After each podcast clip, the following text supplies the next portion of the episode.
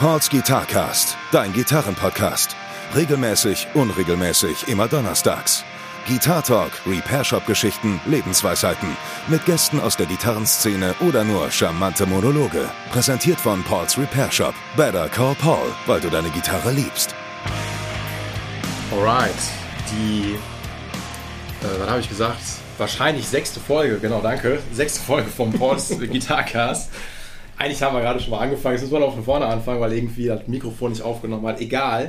Technical ähm, Difficulties. Ganz genau, ey, das, das, das Stichwort. Was soll das sein? Ey, ach, egal, ey. ähm, ich bin nicht alleine. Ähm, ich bin in den hohen Norden gefahren, nach Hamburg. Und das ist so ein bisschen jetzt Generation-Talk und da habe ich mich tierisch drauf gefreut, dass das endlich stattfindet, weil ich habe meinen Vorgänger hier sitzen. Ich bin in einer netten, charmanten Wohnung in Hamburg und sitze hier mit dem Boris.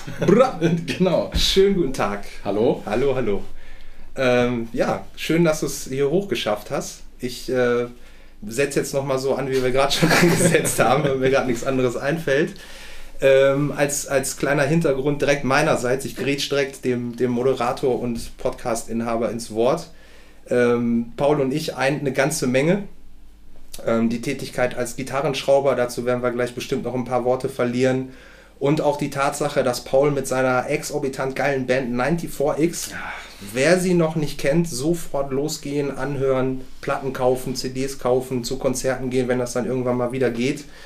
Ähm, die Jungs bewohnen und proben in einem Proberaum slash Studio, das ich vor, keine Ahnung, 1712 irgendwann mal mit einem, mit einem guten Buddy von mir ausgebaut habe und selber da eine Zeit lang mit unserem Projekt am Start war. Und ja, der Paul führt das seit vielen Jahren mit seinen Jungs fort, was für mich immer sehr schön ist, als vor fast zehn Jahren nach Hamburg gegangener, dass die Sachen, die äh, ich damals so ein bisschen ja, aufgebaut habe oder inne hatte oder irgendwie was mit zu tun hatte, jetzt immer noch Bestand haben und immer noch geile Sachen äh, passieren und man kreativ arbeitet und so weiter.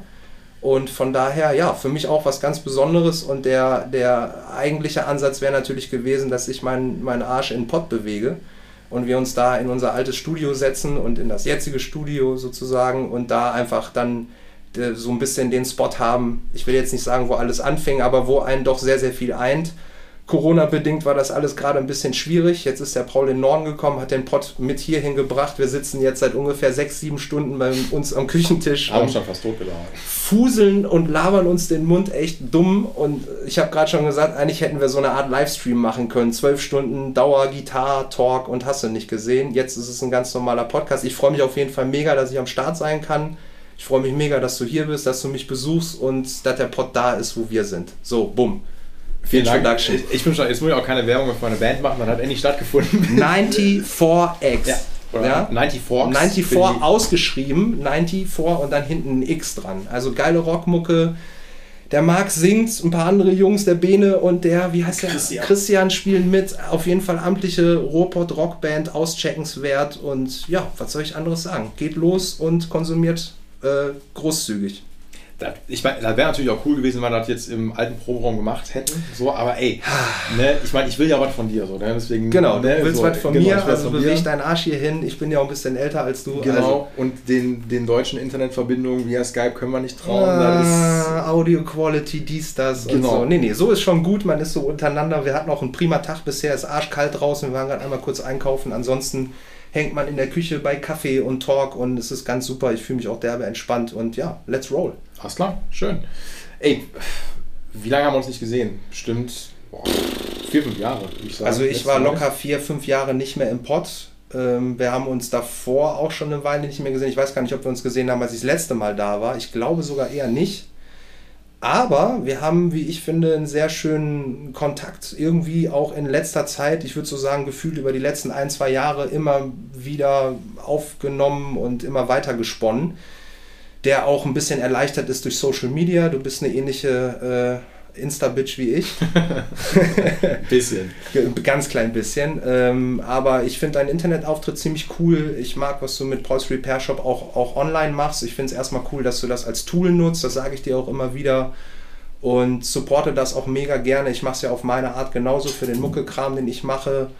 Und ja, es ist einfach immer wieder geil zu sehen, wenn du eine Story postest, wo du gerade irgendeine vermockte Gitarre wieder herrichtest Oder auch eine Dope-Gitarre reinbekommst, wo ich manchmal denke, so, ach geil, hatte ich die damals auch schon auf der Werkbank? Weiß ich noch, welcher Kunde das war?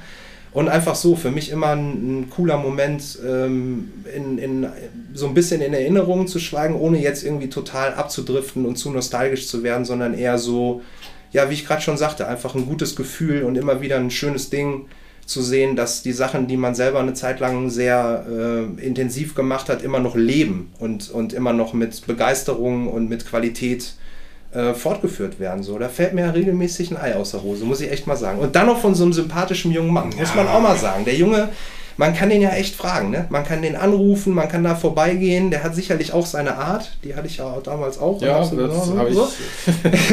Aber ähm, ein approachable Typ. Und ich finde, das macht äh, Service zu großen Teilen aus. Es ist ein bisschen wie einen guten Arzt zu finden. So, du gibst dein Baby ab, du willst in guten Händen wissen.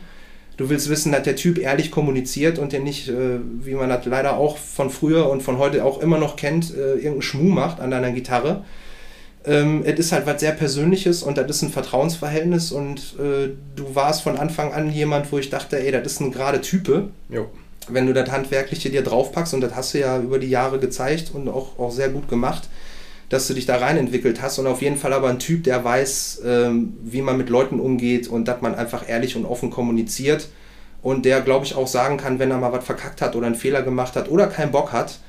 Und deswegen, also das freut mich alles immer sehr und ich weiß einfach, wenn mich jemand fragen würde, wo gehst du hin, gehst du zum Paul, der macht dich das. So. Was, der so viel Lob, weiß ich gar nicht, wie, wie ich damit umgehen Ja, das muss auch mal sein. Ey, vielen Dank. Wir Ich haben, muss- entschuldige noch das noch Ey, dazu, ey, wir haben uns so. die ganze Zeit hier in unserem Geschnacker natürlich auch ein bisschen zurückgehalten, um nicht für den Podcast viel vorwegzunehmen. Und so eine Lobhudelei ist, wie ich gerade schon sagte, mache ich nicht oft, aber wenn, dann meine ich es auch echt ehrlich. Ähm, sonst hätte ich auch keinen Bock gehabt. Also wenn du eine Schraubernase wärst und irgendwie Sachen verhunzen würdest und dann sagst, ey, ich komme mal vorbei für einen Podcast, dann hätte ich wahrscheinlich so was gesagt wie, sorry, ich spiele keine Gitarre mehr. Oder Ich, ich hab's dann aufgehört. so. ja, ich habe einfach aufgehört. Ich züchte jetzt dann- irgendwie Pferde oder Und dann so. hättest du mich geghostet. So. Genau, so einfach der so, ganz sorry. klassische 2000, was weiß ich, Move. Äh, einfach- 2010er Move. So. Genau, einfach raus, einmal kurz blockiert, 94X gehatet und ciao. Ey, ich muss, ich muss gestehen, das habe ich, glaube ich, mal in der ersten Folge, glaube ich, auch gesagt, wo ich mich so ein bisschen vorgestellt habe. Äh, bei allen, ne, total geiles Lob, aber das kommt ja nicht von ungefähr. Ich habe ja nicht eine Werkstatt damals im Shop selbst aufgebaut, sondern die auch übernommen. So, ne? Und ähm, ich habe ja jetzt zum Beispiel mit dem Dom, mit dem Walle so die erste Frage mal gestellt, so hat er eine erste Gitarre, bla und bla. Das würde ich jetzt aber hier mal gar nicht gerade machen. Oh Gott sei Dank. Ja, ey, ne? Weil, weil wir haben andere geile Instrumente, über die wir uns später unterhalten können. Gerne. So, ne? Da, äh, ich kenne ja dein Equipment noch ein bisschen. so, und ähm, deswegen, da kommen wir später drauf zu. Aber äh, am Ende des Tages habe ich von dir quasi die Werkstatt übernommen. So, ne? Und du bist jetzt seit 2012 fest in Hamburg, meine ich. Ja, das muss Anfang, also ungefähr März, April 2012 gewesen sein. Genau. Ich bin davor schon eine ganze Weile gependelt.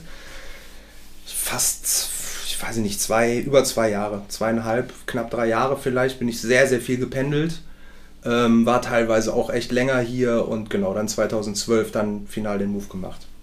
So, und ich weiß nämlich, das hatte ich auch gesagt, dass der Lars mich, glaube ich, Anfang 2012 durch Zufall halt gefragt hätte, ob ich mir das vorstellen könnte. Für alle Zuhörer, Lars ist der äh, Inhaber vom Musikshop Axel. Genau. Ähm, äh, dem damals noch die Werkstatt äh, quasi gehörte, beziehungsweise inliegend war. Es war Genau. so, also der, der äh, weltweit bekannte Musikshop Axel. Und das meine ich durchaus ernst, weil auch eine absolute Institution im Ruhrgebiet. Ähm, werden wir vielleicht gleich auch noch ein, zwei Sätze zu sagen, hoffentlich. Ähm, und genau, ich habe damals die Werkstatt da gemacht und auch über viele Jahre gemacht und habe mich dann entschieden, nach Hamburg zu gehen. Und ja, da wurde ein Slot frei und der war auch nicht, wenn ich jetzt sage, der war nicht klein, dann soll das nicht so klingen, als ob das irgendwie.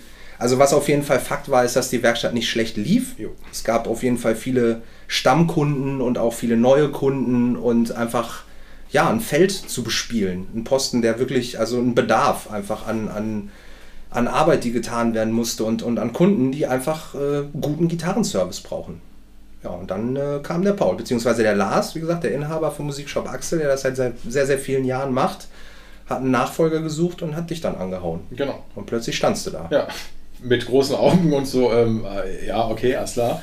Nein, man muss ja jetzt fairerweise dazu sagen, das ist ja so, ähm, die Werkstatt lief ja echt richtig gut. Und du hattest ja auch damals schon wahrscheinlich, wie viele waren das im Monat? 30, 40 Gitarren, würde ich schon sagen. Immer so der, der gute Schnitt. Ich habe neulich mal versucht, darüber nachzudenken, weil du mal erwähnt hast in, ein, in einer deiner Podcast-Folgen, wie viele Gitarren du in den letzten Jahren geschraubt hast. Mhm.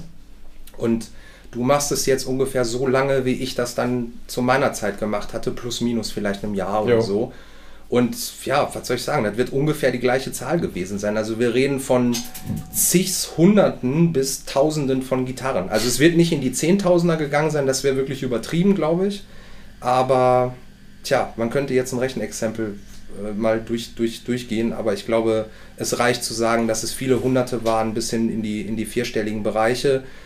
Ähm, und ja, es lief gut, auf jeden Fall. Es hat sich auch entwickelt. Es lief äh, am Anfang, das muss man jetzt auch vielleicht noch dazu sagen, wenn wir gerade schon beim Musikshop Axel waren. Ich habe natürlich meinerseits die Werkstatt damals auch übernommen. Es gab bei mir auch einen Vorgänger und auch der hatte einen Vorgänger. An der Stelle mal Big Shoutout to erstmal Papa George.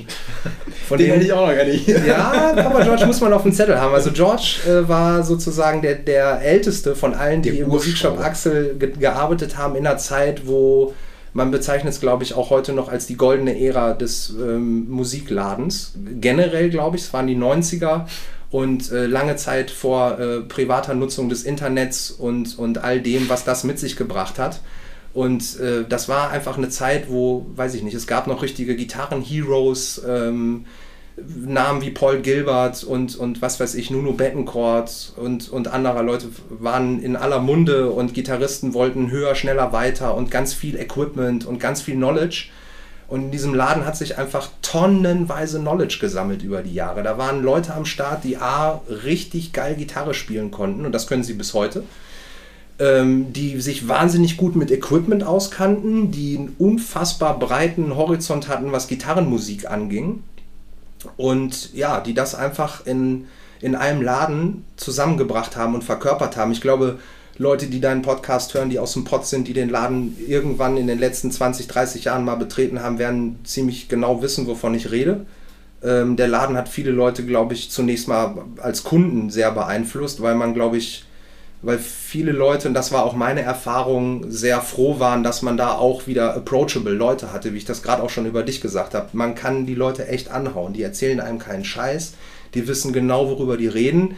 Natürlich wissen die auch nicht alles, aber es gibt im, um, im Ruhrgebiet zumindest und ich würde sogar sagen auch im weiteren Umfeld ähm, gibt es wenig Orte, die so voller Knowledge und, und so breit gefächert aufgestellt sind, wie es der Musikshop Axel war. Und so kam ich damals auch als junger Bengel dazu, um die Geschichte dann doch kürzer zu machen und abzurunden. Und hatte so meine Connections zu denen und habe dann meine Seiten gekauft und dies, das. Und dann, äh, genau, war der Schrauber, der damals am Start war, der Thorsten, äh, Thorsten Lietz, gnadenlos guter Gitarrenbauer. An der Stelle auch Big Shoutout, weil sowohl der Paul als auch ich äh, dem Thorsten wahnsinnig viel zu verdanken ja. haben, weil der uns immer als Ratgeber und als, ähm, ja, für mich war Thorsten immer äh, und ist es witzigerweise bis heute einfach so eine Bank an Knowledge auch. Also der ist einfach ähm, Thorsten Lietz, Gitarrenbauer in Essen-Werden gerne mal online checken oder einfach mal ein bisschen schlau machen, wer sich für wirklich guten Akustikgitarrenbau interessiert, bis hin zu Lautenbau, historische Instrumente, historische Instrumente Restaurationen und so. Ähm, Paul und ich haben schon viel gesehen an Gitarren weltweit über viele, viele Jahre. Also wir können mittlerweile, glaube ich, wenn wir hier so zusammensitzen, sagen, 20 Jahre plus richtig diepe Gitarren-Knowledge. Und ich weiß nicht, wie du es siehst, aber ich habe noch nie, hands down, so gut klingende, so gut verarbeitete Akustikinstrumente gespielt wie von Thorsten Lietz. Ja. Und ich finde den Typen als Person geil, ich mag den super gerne, alles cool. Schnucklige Werkstatt. Ich würde genau das gleiche sagen, wenn ich keine Ahnung hätte, wer das wäre. Und von wo die Instrumente kommen. Ich habe zum ersten Mal eine Akustikgitarre von dem in der Hand gehabt und Schränk gemacht und dachte nur, mir ist wirklich wie wir es unter uns gerne sagen, der Sack in Scheiben gefallen. wie resonant und wohlklingend äh, und ausgewogen diese Instrumente waren. Und ich habe natürlich durch die ähm, enge Arbeitsbeziehung, die man mit Thorsten hatte, viele seiner Instrumente auch im, äh, im Entstehen schon kennengelernt und kennenlernen dürfen. War mit dem Holz kaufen, habe mir sein Holzlager angeguckt. Wir haben also beide, muss man sich vorstellen, Thorsten hat natürlich eine eigene Werkstatt und macht das auch schon seit vielen, vielen Jahren.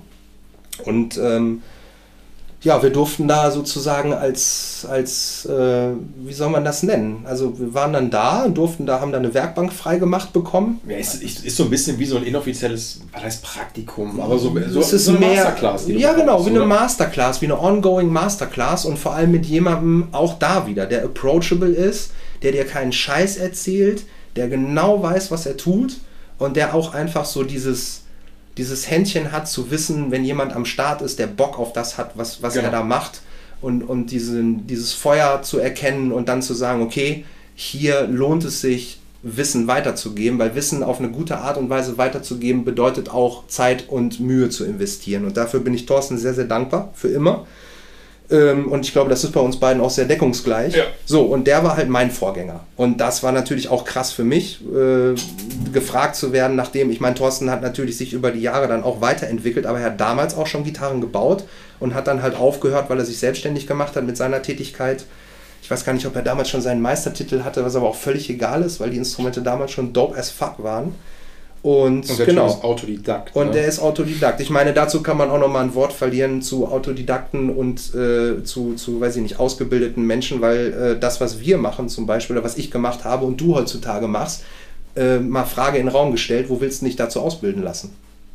Wie meinst du? Naja, wo, wo lässt du dich denn in Deutschland als Gitarrenschrauber ausbilden? Oder ich meine, ich finde diesen Begriff auch wirklich, der, der nervt mich auch ein bisschen. Ja. Oder nicht nervt mich, aber Gitarrenschrauber ist immer so ein bisschen, wenn die Kunden dann auch reinkamen und so ein bisschen lapidar sagten, so hier, äh, bastel das mal zusammen. Ja, genau. ähm, kann man mal cool sagen, so, aber hier wird nicht gebastelt, hier wird amtlich geschraubt. Und da muss man gut machen, aber ganz kurz, weil ich bin auch neige dazu, wie man vielleicht merkt, mich zu verschnacken. Big Shoutout an Papa George nochmal, also der, der Urschrauber, der damals geschraubt hat. Dessen Nachfolger war der Thorsten, sein Nachfolger war ich und mein Nachfolger ist der Paul. Was ich also damit sagen will, ist, auch ich kam zu einem gewissen Zeitpunkt in diese ganze Szenerie rein, war der Rookie, war blutjung und hatte Ahnung, aber nicht wirklich Ahnung und hatte dann halt die Möglichkeit, mit guter Anleitung mich da reinzufuchsen und dann halt irgendwann war der Typ dann weg, also der Thorsten, und dann hieß es kaltes Wasser und du hast jetzt hier die Werkstatt und go. Viel Spaß. Und so ähnlich wird es ja bei dir auch gewesen sein. Exakt. So, und äh, wie gesagt, die Frage kann ich gerne nochmal in den Raum stellen, wo lässt du dich denn bitte schön in Deutschland zu dem ausbilden, was wir da auf fachlicher Ebene dann ab einem gewissen Zeitpunkt wirklich gut bis sehr gut gemacht haben? Ja, da kann ich sogar eingrätschen. Ich weiß. Ne, das, äh, erstmal muss man sagen, wie ihr das gerade gehört habt, gebt eure Gitarren bloß nicht bei Porsche Repair Shop ab, in den Scooterladen, sondern direkt nach Werden fahren. Zu Thorsten Sven Dietz. Nein, ne, wir teilen den Markt ja auf, das ist ja auch so. Ich glaube also, auch. also da muss man sagen, so der Thorsten und ich, wir spielen uns die Leute ja auch dann eigentlich zu. Ich- ich glaube ähm, Das war zu deiner Zeit ja auch so, wenn du genau weißt, ey, das ist eine Baustelle für Absolut. den Thorsten, fährst du Absolut. dahin. Und ich habe aber auch genug Leute, die werden dann vom Thorsten zu mir geschickt, weil der Thorsten sagt, ich habe dafür keine Zeit, das mache ich nicht. Du, Ähm, keine und- Zeit oder auch ehrlicherweise, ich weiß, dass der Thorsten das mir gegenüber auch öfter äh, ganz normal geäußert hat. Da, da, sind, da ist man sich auch weder im Weg noch irgendwie nimmt man da ein Blatt vom. Mund. Das, was der Thorsten macht, ist auch Gitarre und ist natürlich eine deepere Knowledge im Bereich Gitarre bauen, Genau. die wir haben und die wir wahrscheinlich auch jemals haben werden, weil der halt von vornherein in genau diese Richtung investiert hat. Dem Thorsten war sehr, sehr früh klar, der will Gitarren bauen. Ja. Und mir war nie klar, dass ich Gitarren bauen will. Ich habe das mal angerissen, das Thema, und auch ein bisschen geborderline mit, würde ich das machen. Aber ähm, ehrlicherweise habe ich von anderen Sachen geträumt. Genau. Und deswegen war für mich auch klar, ich werde kein Gitarrenbauer. Deswegen ähm, glaube ich, ist für Thorsten auch klar, der will Gitarren bauen. Und wenn der jetzt, äh, was weiß ich, am Tag 20 Stratz annimmt, wo er irgendwie einen Pickup-Wechsel und einen Refret macht, so, dann kommt er nicht dazu, Gitarren zu bauen. Ne? Also insofern teilt sich der Markt äh, ohnehin schon auf eine natürliche Art und Weise auf. Und ich glaube auch, dass er äh, äh, auch absolut anerkennt, was an fachlicher Leistung auf deiner Seite passiert oder auf unserer, sagen wir mal jetzt. Das klingt immer so, als würden wir noch zusammenarbeiten, aber ähm, dass einfach die Knowledge auf unserer Seite auch eine andere ist. Ne? Wir haben dann einfach wesentlich mehr E-Gitarren in der Hand gehabt. Du hast wesentlich mehr Erfahrung mit Pickups, mit Seitenlagen, mit Trems, mit such dir irgendein Genau. Bauteil einer E-Gitarre aus. Da wächst du dann halt auch immer tiefer und tiefer rein und ähm, dann kann es sein, dass der Thorsten dann auch mal anruft und sagt, du hör mal, ich habe hier irgendwie die und jene Gitarre, kannst du mal vorbeikommen und mal drüber werfen und, und mal ein Feedback geben. Als er das das erste Mal bei mir gemacht hat, da hat er tatsächlich einem Kunden mal zwei Stratz gebaut und, und rief mich an und sagte, kannst du die mal test driven, bevor ich die dem Kunden irgendwie hinlege? Und ich dachte so, sag mal, spinnt der? Was, was, ja, genau. was soll ich dem jetzt? Das ist Bruce Lee ruft doch nicht seinen Schüler an und sagt, kannst du mal kurz kommen und checken, ob meine Moves fresh Nicht sind. umklatschen. So. Äh, so, und dann habe ich aber gemerkt, so nee, also manchmal wissen ja die Leute, die einen begleiten, mehr über einen als man selber. Und manchmal braucht es auch mh, vielleicht eine ältere oder erfahrene Person, ähm, die sieht, was du machst und die auch einen Überblick hat über das, was du machst und auch überhaupt eine fachliche Kompetenz einzuschätzen, was du machst, die dann sagt so, ey, du hast dich echt krass entwickelt und du kannst hier was und das hat, einen das hat auch einen Wert und es gibt einen Markt und ja, wollen wir noch weiter darüber reden, wie man diesem Markt begegnet, wenn man das Ganze dann auf offizieller Ebene äh, äh, in der Ausbildung machen möchte. Wie macht man das? Ja, du, also die Möglichkeiten sind ja limitiert. Du hast ja die Möglichkeit letztendlich nur den klassischen Zupfinstrumentenmacher zu machen, ähm, also als Ausbildung. Genau, das ist eine Ähm, Ausbildung in genau, Deutschland, nennt sich Gesellemeister. Zupfinstrumentenmacher, Macher, genau. herrlicher Begriff. Finde ich auch. Ja. Äh, ne? Und das, oder wie ich das, glaube ich, in der ersten Folge mal mit einer Story erzählt habe, fährst zum Beispiel jetzt nach Markneukirchen und studierst das da auf Bachelor Master. Genau. So, das sind die Sachen, da muss man ja auch trotzdem fairerweise sagen, es ist ja immer noch mal anderes, eine Gitarre komplett halt irgendwie zu reparieren, fit zu machen oder die von Grund auf zu bauen. Das sind zwei verschiedene Baustellen. Darauf So, wollte ich genau. gerade hinaus. Ist- Da deshalb auch die Frage, wo kann man das lernen, was wir Ja, machen? Pass auf, da war, das war, da warst du gerade weg. Mhm. Ähm, das war zwei, Ende 2012, Anfang 2013. Habe an Gitarre und Bass äh, so, eine, so ein ähm, Announcement, eine Info gesehen. Ja, Gitarre und Bass, einschlägiges äh, Musiker-Fachmagazin Genau, für ne? alle oder äh, Insider Gitarre und Bus, wie der Lars immer Gitarre und gesagt Bus, hat. genau. Ne? Ja. Da war eine, ähm, eine Anzeige drin, dass die ähm, IHK Düsseldorf Mhm. zusammen mit Fender, Mhm. äh, damals noch, genau, Fender war, äh, ja noch Fender Deutschland in Düsseldorf, gibt es ja mittlerweile auch nicht mehr. Ach was. Ja, die haben sich vor Jahren äh, komplett zerschlagen. Okay, cool, dass ich den Job damals nicht angenommen habe. Nee, ich glaube, dich hätte es, glaube ich, nicht betroffen, glaube ich sogar. Aber da können wir später mal drauf zurück. Wie du magst, gerne. Ähm, ich wollte nur sagen, dass, äh, also gibt es halt immer noch, weil das Repair-Geschäft, ähm, die sitzen immer noch in Deutschland für Reparaturen und, Okay. äh, und wie heißt das, ähm, Garantiefälle und so weiter und so fort. Okay, verstehe. Äh, die haben da, glaube ich, nur zerschlagen, weil der ganze Vertrieb einfach in London für Europa sitzt. Ähm, Genau, ich war mir nämlich unsicher, weil ich dachte schon, dass Fender äh, ähm, und mein kleiner Ausflug dahin vielleicht auch ein Thema werden wird in der Folge. Und dann habe ich nämlich auch überlegt, war ähm, Fender Düsseldorf eigentlich Fender Europe? Und dann Nee, dachte es ich so, ist nee, eine eigene Firma gewesen. war eine eigene Company, Mhm. weil Fender Europe war eigentlich über Fender ähm, UK geregelt. Genau. So. Und die sitzen ja, glaube ich, in London und das Lager ist, glaube ich, in Den Haag, wenn mich nicht alles Ja, täuscht. wo Ich glaub, halt da wird viele immer Lager sind, So. Ja, ne? logischerweise. Ne? Kann, kann man, ne, so für alle Interessierten in Den Haag, da kommen ein paar Containerschiffchen an und so. Ein paar, Ein paar kleine, nicht viel, so genau, unwesentlich. Fischkutter. Genau, genau. Ja, auf jeden Fall ist dann diese, nochmal auf diese Anzeige zurückzukommen, Ja. stand dann halt da drin, Industrie- und Handelskammer Düsseldorf, zusammen Ja. mit Fender und mit auch Zupfinstrumentenmachermeister Walter Krauser, mittlerweile Dürbusler bei Aachen. Mhm. Ähm, so, dass die die geprüfte Fachkraft für, ähm, kein Scheiß, so hieß das, eine Weiterbildung für geprüfte Fachkraft für äh, Gitarren, E-Gitarren, so hieß das. Interesting. Genau. Das Okay, also machen. das heißt, ich nehme mal an, das war dann wie so eine Art Lehrgang, den man besucht Genau, hat aber mit abschließender Prüfung. Ja, genau, genau, richtig. Ähm, hatte ich angerufen und der Jabba hat mir damals gezeigt. Ich meinte, ey, es wäre das nicht mal für dich und ich so, ey, mega so, ne? Auch kurzer Zeitverweis, Shoutout Jabba, einer, einer der, der derbsten Typen. Wir haben gerade ein bisschen, sorry, dass der reingrätscht, Paul, aber Ey, man muss das einfach, an dieser Stelle, ich bin jetzt der Gast, der ab und zu reingrätscht und die Leute einfach mal äh, ein bisschen... Ist ja auch deine Folge. Äh, Sorry, aber ein bisschen einmal das, äh, das Licht drauf scheint. Der Jabba ist ähm, auch ein, ein langjähriger Mitarbeiter des Musikshop Axels gewesen. Mein ehemaliger Gitarrenlehrer auch. Ne? Pauls ehemaliger Gitarrenlehrer und an der Stelle deswegen nochmal ein, ein extrem herzlicher Shoutout an Jabba, weil Jabba war für mich äh, sozusagen mein erster sehr persönlicher Berührungspunkt zum Laden, weil ich als Kiddie auf Gibson Les Paul Flash in den Laden kam und wirklich super Rookie-mäßig unterwegs war. Ich weiß nicht, wie alt ich war, 15, 16 oder so. Ähm, und Jabba äh, mein, mein Funkel, das Funkeln in meinen Augen über Gibson Les Pauls sehr deutlich gecheckt hat. Ähm, und ja, dann vergingen ungefähr zwei Jahre. Äh, miese Schülerjobs machen und auf Baustellen arbeiten und all so ein Kram, bis dann die Gibson Les Paul endlich meine war. Und ich komme in den Laden und mache den Koffer auf und, und, äh, und habe funkelnde Augen. Und Jabba war einfach wie so ein, wie so ein super cooler großer Bruder, der meine Begeisterung einfach voll aufgenommen hat und die auch mitgegangen ist und sich mit mir und für mich gefreut hat und, und einfach eine Knowledge Base, also ganz ehrlich, wenn irgendwer irgendwas über Vintage-Instrumente wissen will, und ich rede jetzt alte Fender Stratocaster, alte Stratocaster, wann habe ich letztes Mal Stratocaster gesagt? Das heißt doch so. Gott! Stratocaster, auch wer- so betont. Wer sich für alte Fender Strats, Teles, Teles. ähm, alles von Gibson, also wirklich von der ersten Gibson bis zur letzten, alles an Fender Amps, alles an Boutique Amps, an Boutique Zerran, an äh, Tube Screamer Clones, an äh, Schieß mich tot, Vintage Knowledge Base Number One. Punkt. Ja.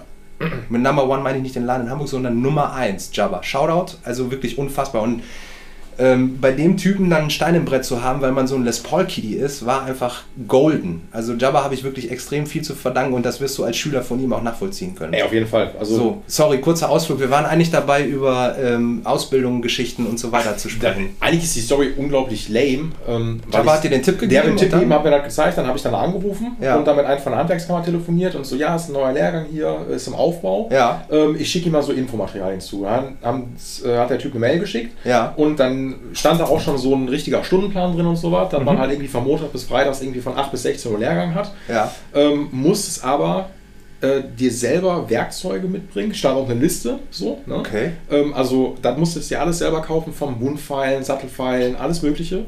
Ähm, für, also das Werkzeug runtergerechnet, hatte ich natürlich alles durch den Shop schon gehabt, Ja. aber hätte mal so gute 2000 Euro gekostet. Hätte ich so, aus dem ne? Bauch jetzt auch Genau. getippt. Also wenn du wirklich alles so am Start haben willst, dass du eine Gitarre richtig amtlich durchservicen kannst, inklusive Fretwork, also Buntstäbchenbearbeitung, Genau.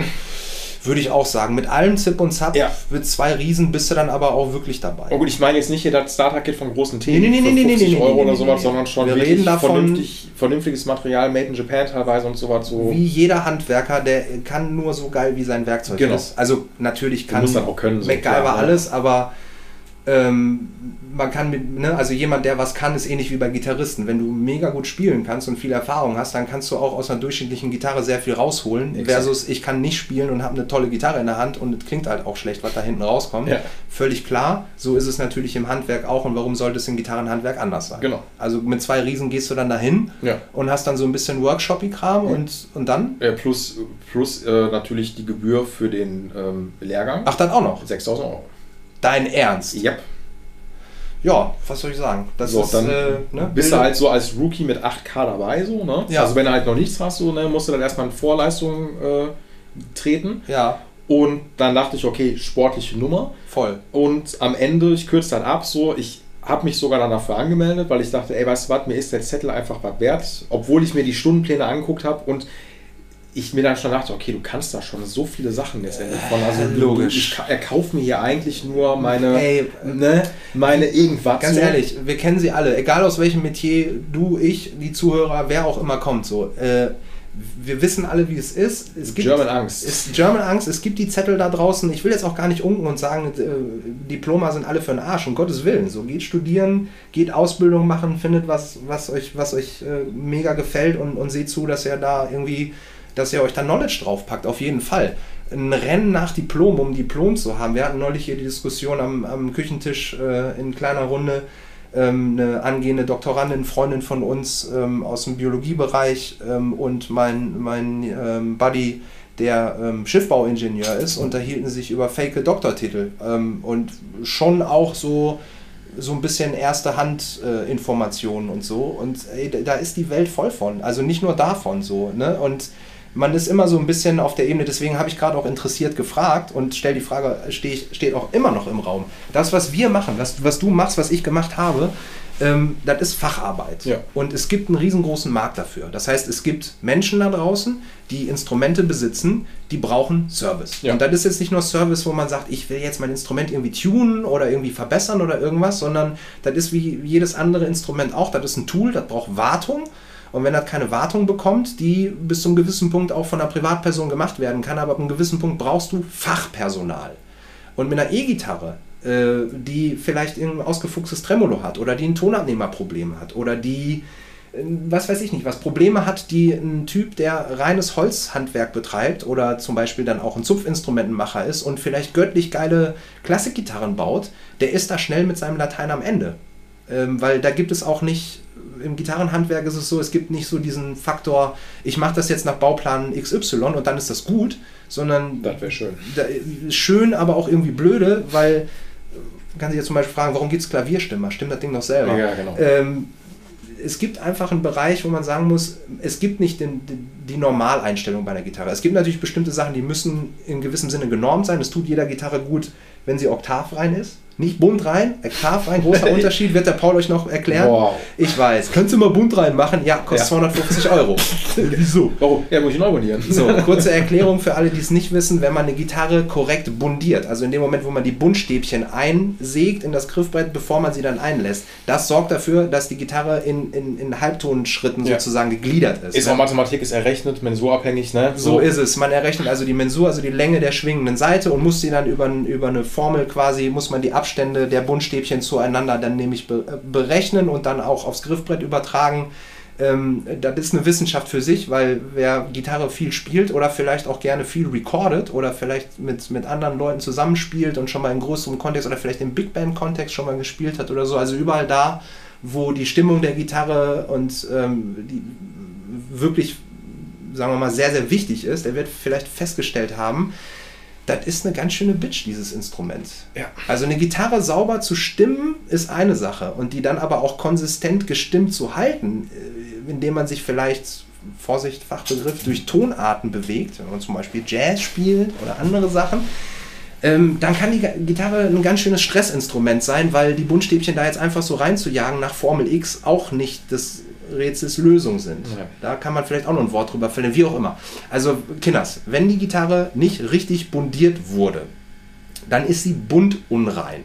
Und wenn ihr dann zum Paul geht und sagt, ey, hier ist nicht bunt rein, dann müsst ihr schon ganz schön clever sein, weil dann müsst ihr dem Problem überhaupt erstmal auf die Spur gekommen sein und durch Formelanwendung oder Messtechnik darauf gekommen sein, dass die Gitarre bunt unrein ist. Und euch fragen, warum ihr so einen Schrott überhaupt gekauft habt. So ist es nämlich. Ganz einfach. Das kann natürlich passieren. Jetzt muss man nur sagen, in aller Regel, und damit meine ich in über 98 bis 99 Prozent aller Fälle, sind die meisten Gitarren bunt rein. Was dann ein Problem ist, ist, dass sie nicht oktavrein sind. Und damit ist gemeint, dass jede Seite ähm, dadurch, dass sie eine unterschiedliche, dass sie unterschiedliche Massen haben, also jede Seite hat ihre ne? spezifische Masse, muss die quasi Mensurlänge, also die Länge der schwingenden Seite, um die Stimmung über den Oktavraum hin konsistent zu halten. Gott, so viele Fachbegriffe.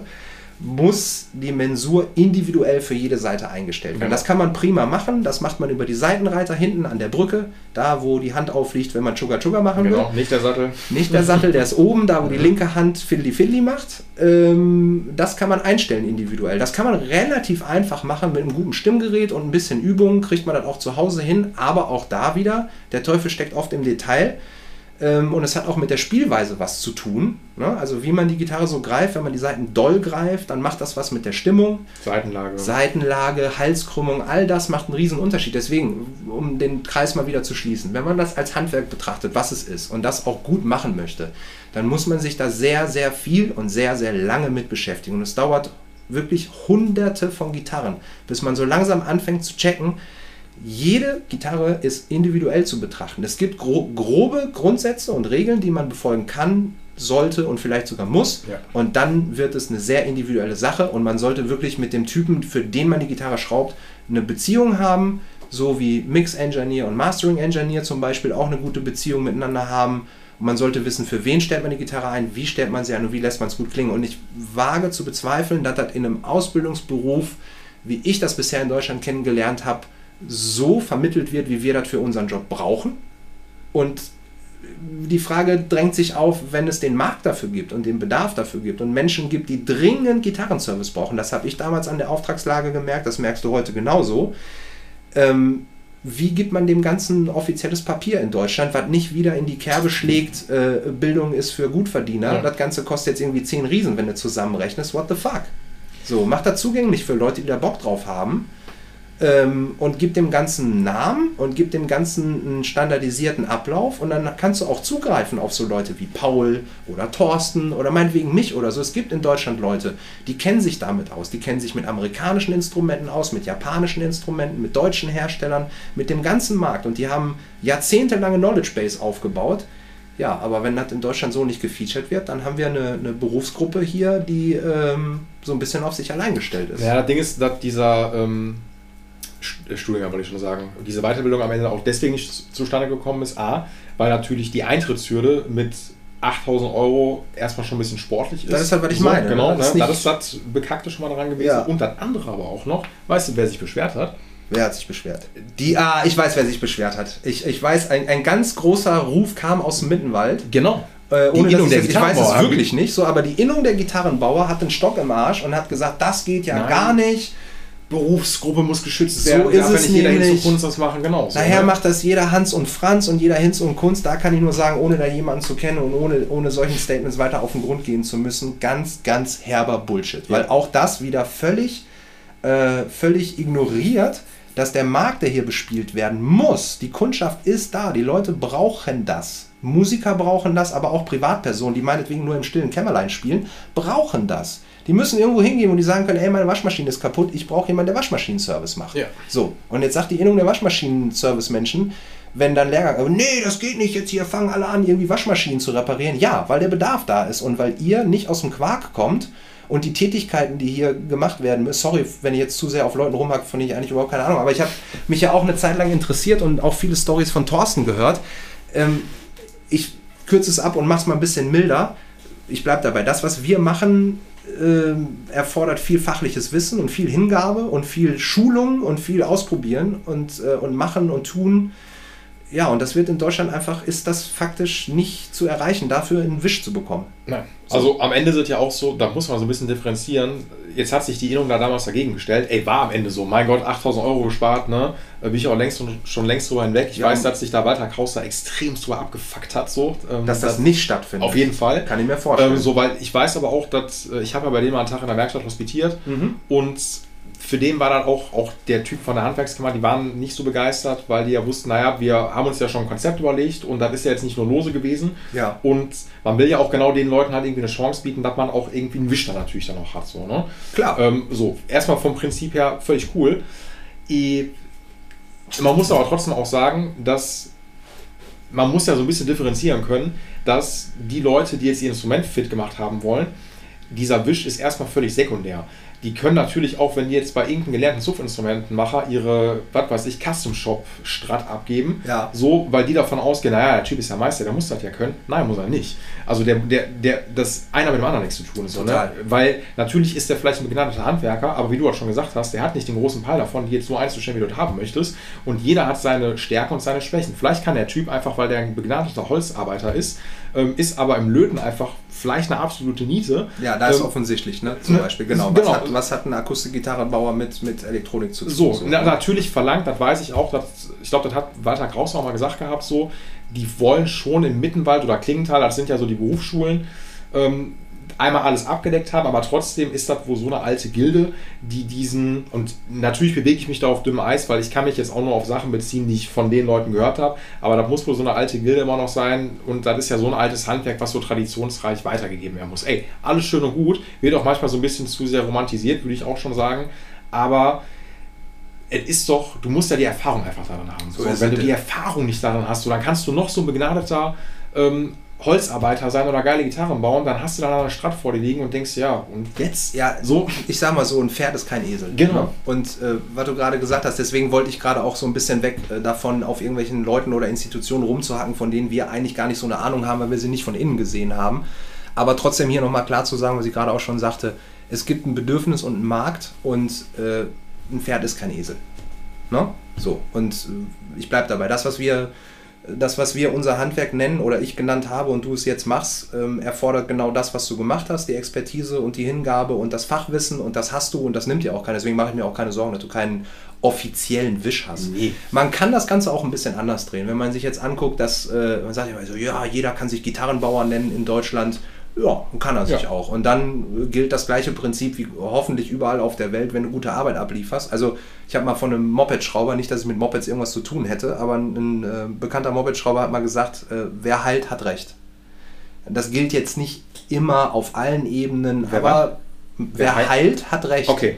Das heißt, bringe ich dir meine Gitarre und du zauberst mir die richtig gut Ja. und ähm, stellst den Sattel sauber ein und, und, und weiß, wie man damit umzugehen hat und das Ding flasht und, und ist einfach super gut eingestellt und ich komme damit klar, dann ist die Chance, dass du das äh, per Zufall gut hinbekommen hast, relativ gering. Wahrscheinlich weißt du ziemlich genau, was du da tust und hast auch, wie gesagt, die Erfahrung, ähm, damit und hast es gut gemacht und ja, damit hast du dann auch einfach eine Berechtigung, dich Gitarrenbauer zu nennen und äh, die Leute werden das schon merken. Also ist natürlich schwach, wenn jetzt 20 Leute im Ruhrgebiet oder sonst wo äh, einen Laden aufmachen und sich Repair Shop nennen und den, und den Kunden ihren Scheiß verhunzen, aber ich glaube, das, das reguliert sich auch rum. Das, so. das muss ich gar nicht rumsprechen. Ich glaube, das reguliert sich insofern von selber, als das, wie ich gerade eingangs sagte, das ist eine Vertrauenssache und ich kenne niemanden, äh, oder sagen wir mal sehr, sehr wenig Leute, die ein bisschen Peile von Gitarren haben und gute Instrumente besitzen und auf doof ihre Gitarre irgendwo abgeben. Es gibt sie doch. Man wundert sich immer wieder, wie viele ja, Gitarren bei Putschern landen. Also von daher kann man jede Aussage auch relativieren. Aber trotzdem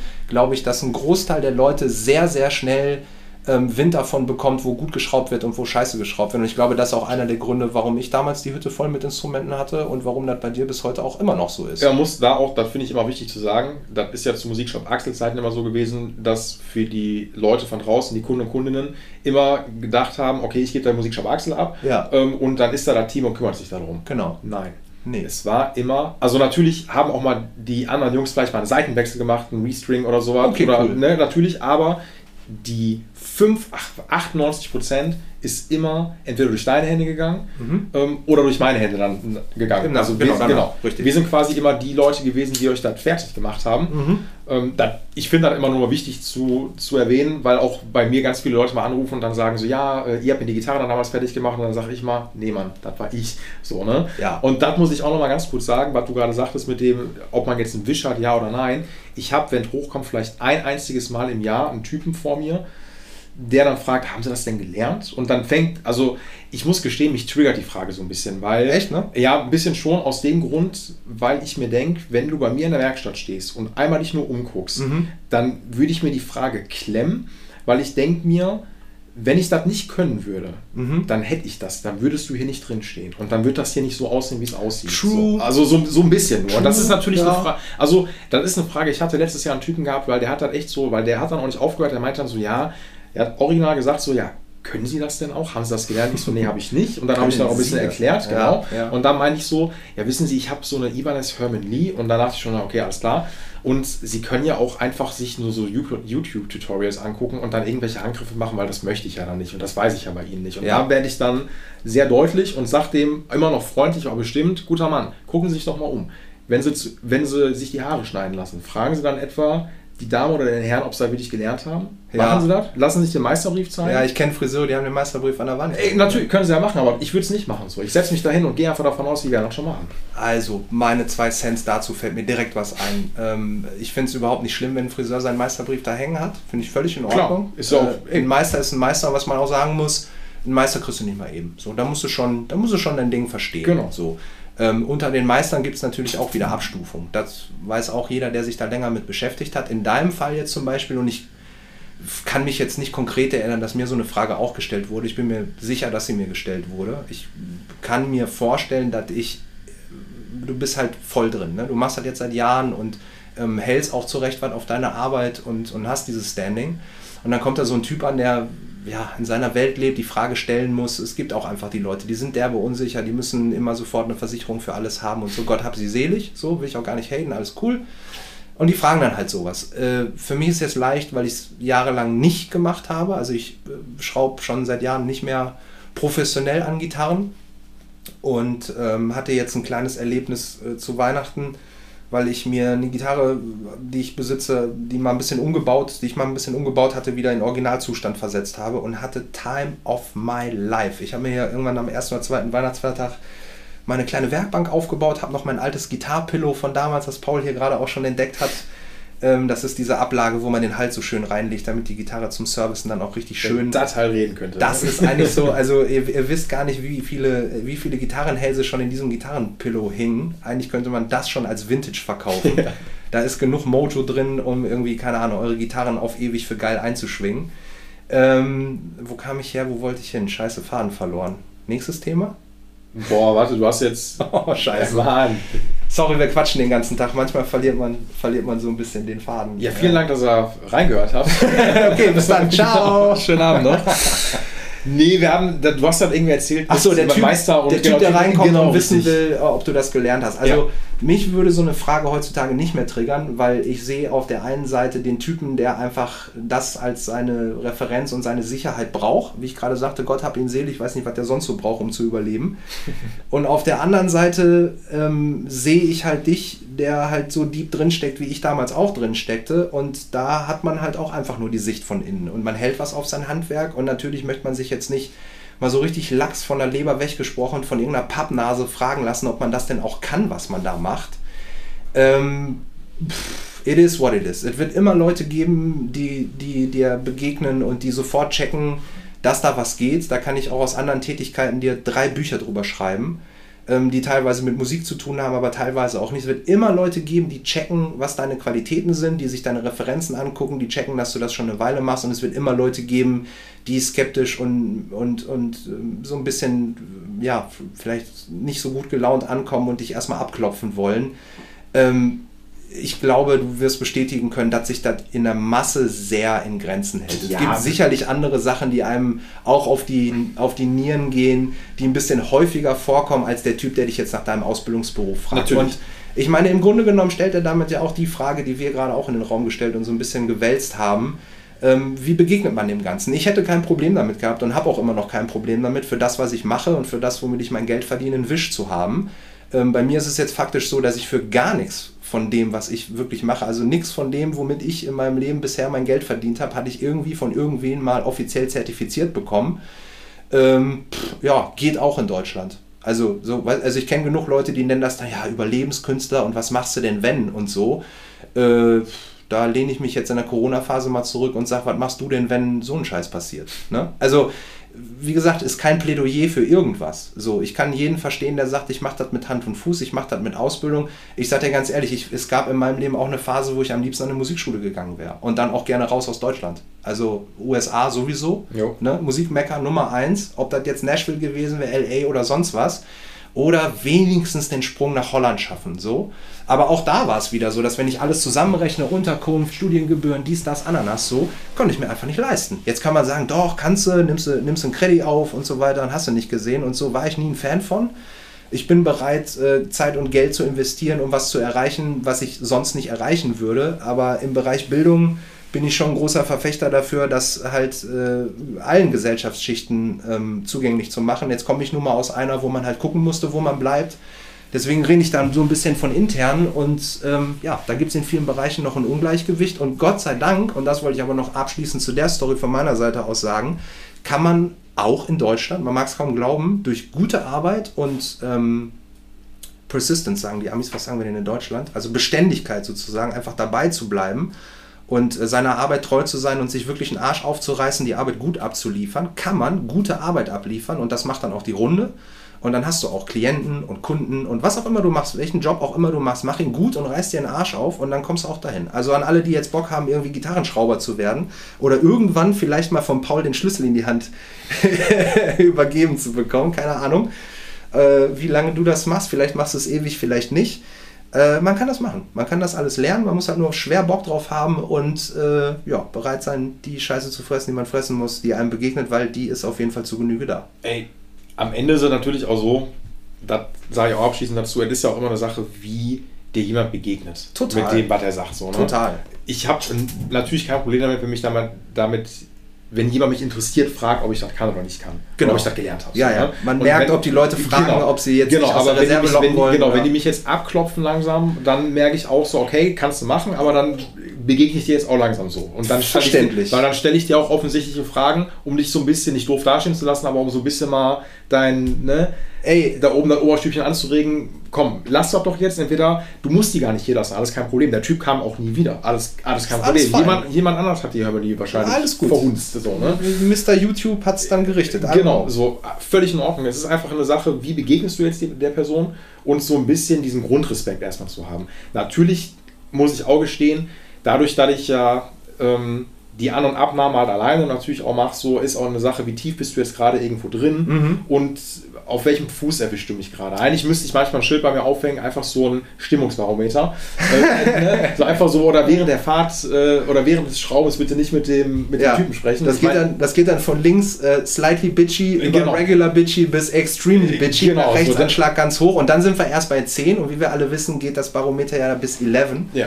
Und da wollt ihr aber mit dem Paul nicht hinkommen. nein. Da wollt ihr einfach nicht hin. Nein, die Phase habe ich ja hinter mir. Also der, ne, also die, ne, der Typ, der mir damals einen auf die Schnauze hauen wollte, die Story, die bringe ich jetzt hier nicht, die muss ich mir für Marc aufsparen. Normal. Ne, das ist, weil der da äh, Teil war, aber die habe ich dir geschildert. Ich kenne die Ähm, Geschichte so ein bisschen und äh, wenn jemand jemandem aufs Maul hauen will, dann ist eigentlich auch schon alles gesagt. Da muss man gar nicht tiefer ein. Also taucht da gerne in späterer, äh, zu, zu späteren Zeiten ein. Ich höre mir das dann auch gerne an, aber da will dir jemand aufs Maul hauen wegen, ich meine, es geht um Gitarrenschrauben, weißt du? Also, weiß ich nicht, wenn dir eine Niere fehlt und du kriegst keine Spenderniere oder irgendein Scheiß läuft dabei oder so, Ja. da kannst du dich mal echt aufregen, so. Aber äh, am Ende des Tages geht es hier um Gitarren und solange der Typ dir nicht irgendwie den, den, den Pickup verhunzt oder den Hals durchbricht oder so, keep calm, so. Ey, und man, muss, man muss trotzdem sagen, es kann, den Zahn muss man euch auch mal ziehen da draußen, es kann alles leider passieren. Es kann passieren. Also es ist halt so und das hört sich immer so an.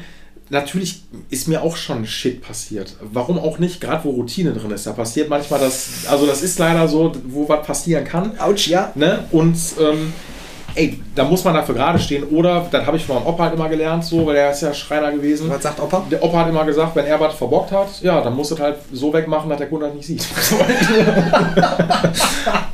Äh, Shoutout Pauls Opa. Ey, so, ne? Und am Ende hat er auch wiederum recht gehabt. Also dem, ne? Es geht ja beides. Du kannst, Genau. ja, du kannst ja sowohl dem Kunden sagen, ey, hier ist echt ein Malheur passiert Genau. und ich bin schon, ich habe hier schon Vorschlag A, B, C, wie wir dem begegnen Genau. können. Ich glaube, darum geht es. Ein Es geht. Und so, nicht so hier bitte. Shit will happen, I promise. Und äh, ich kann jedem da auch nur wärmstens empfehlen, kümmert euch darum äh, zu checken, wie ihr den Shit wieder ausbaden könnt, weil auch das gehört zu der Selbstständigkeit oder zu jedem Berufszweig dazu.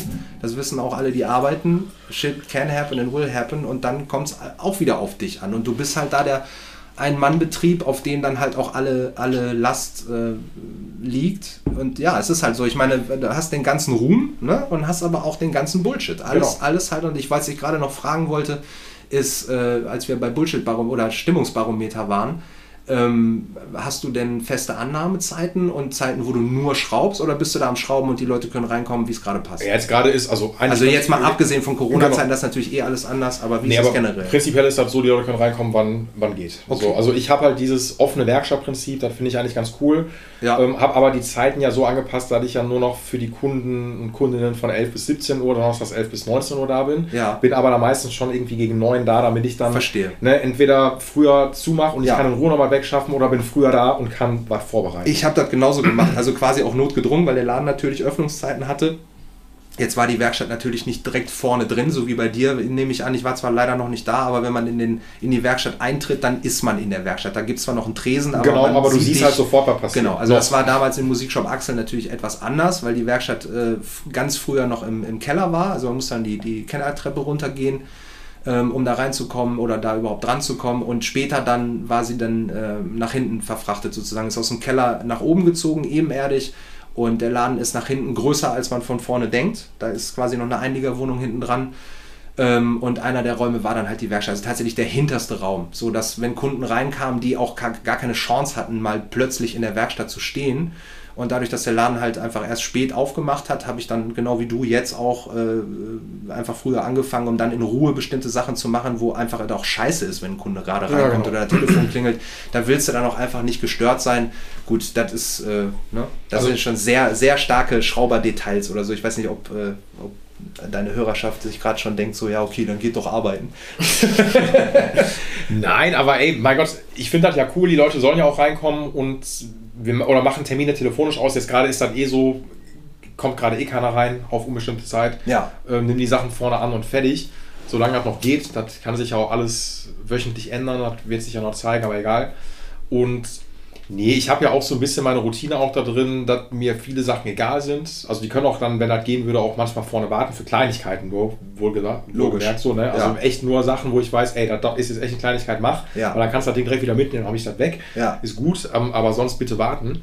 Und ja, ähm, Punkt aus. So. Also ich mag das offene Werkstattprinzip, werde das aber jetzt auch noch mal ändern. Also werde mir so ein eine japanische oder spanische Wand äh, vorm Tresen stellen. Nice. Ja, also Shoji-Style. Ja, genau, so ein bisschen wie beim Tätowierer. Habe ich sogar mal angefangen, ein bisschen selber zu basteln. Finde ich ganz geil. Ich pack die Theke nach vorne, der Kunde kriegt wirklich echt nur noch ein bisschen wie beim Amt, nur noch Mhm. vorne echt so eine. Ziehen Sie bitte den Tick. Ja, so ein bisschen schon. Ja, ich brauche mehr Platz, es geht leider nicht anders. Kann ich verstehen. Und um mal so ein bisschen Private Space zu haben, dieses Ding dann da reinzustellen. Ja. Äh, für Sachen, wo man weiß, ey, jetzt gerade, ne, bitte, Einfach muss nicht- nicht jeder alles Ey, mitbekommen. So. wenn Onkel Doktor gerade an meinen Füllungen rumbastelt, Ja. so, dann bitte nicht der nächste Patient, der gerade reinkommt und sagt, ey, übrigens, ich habe hier auch noch meine, meine Krone, die muss gleich auch noch und so. Nee, Alter, so. Also, weißt du, wenn du dein Buntstäbchen gerade da einsetzt und irgendwie an der letzten Ecke noch rumfallst, so, don't touch the man. Genau. Don't- oder du irgendwas leimen musst, wo eh mal dann fix gehen musst, bevor der Leim anzieht und sowas. Ja. Äh, Oder Silikonkleber ist auch immer so eine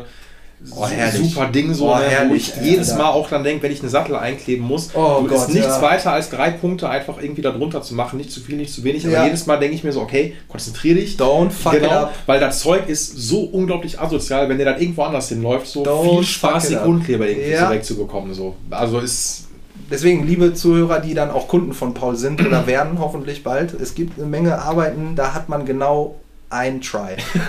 genau. Und du willst deinen Gitarrenschrauber nicht Oh oh sagen hören, Ja. wenn er das gerade macht. Genau. Also ruf ihn an, wenn, äh, wenn du Probleme hast, schilder deine Probleme kurz, knapp und freundlich.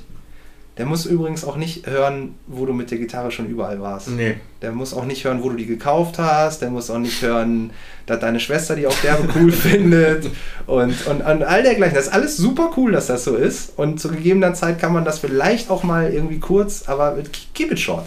Short. Sagt der Mann, was zu tun ist. Er freut sich immer sehr drüber. Better Call Paul.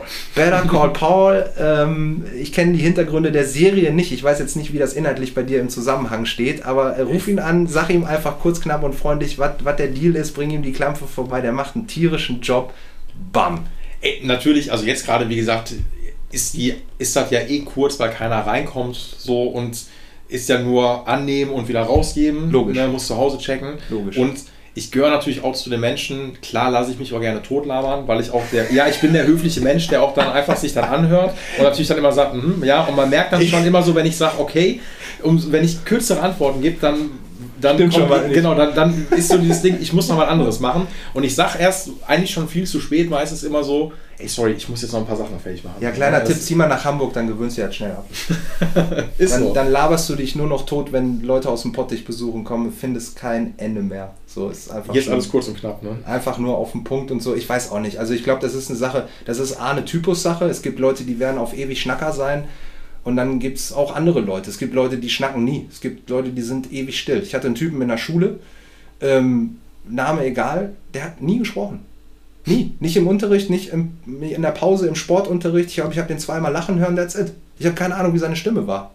So. Keine Ahnung, ob der eine hohe Stimme, tiefe Stimme, irgendwas hat. Der hat nie gesprochen. Okay. So, keinen Bock auf Kommunikation. Der war jetzt auch nicht irgendwie ein Sonderling oder so oder ein Sonderfall. Der hat alles mitgemacht, der hat einfach nie gesprochen. Der hat auch sein Abi gemacht, alles cool. So, Punkt. Keine Ahnung. Und dann lernst du Leute kennen. Mit manchen setzt du dich an den Tisch und bist so, ah, alles klar, was machst du? Bam, und plötzlich ist es 6 Uhr morgens und du denkst, ach du Scheiße, ich muss gleich raus. So, Ein ganzes Mittagessen an der Backe kleben. So, so ne? ist das. es Und nochmal, so ich meine, wir, wir quatschen jetzt seit gefühlt acht Stunden. Ich habe schon leicht rauen Hals. Ja, habe ich auch. Ich also, nehme mal gerade. ich ich habe dann auch gemerkt, weil wir, wir, haben, wir haben ja schon so viel gequatscht heute. Aber ey, ich finde es cool, nach wie vor. Nee, ey, was soll ich dir sagen? Can't stop, won't stop. Also mit den Kunden und so, ich weiß auch nicht, ich glaube, wir könnten wirklich ewig, einfach wirklich ewig, weil wir es beide gemacht haben und so. Vielleicht können die Leute dem das alles, dem, dem Ganzen ein bisschen was abgewinnen.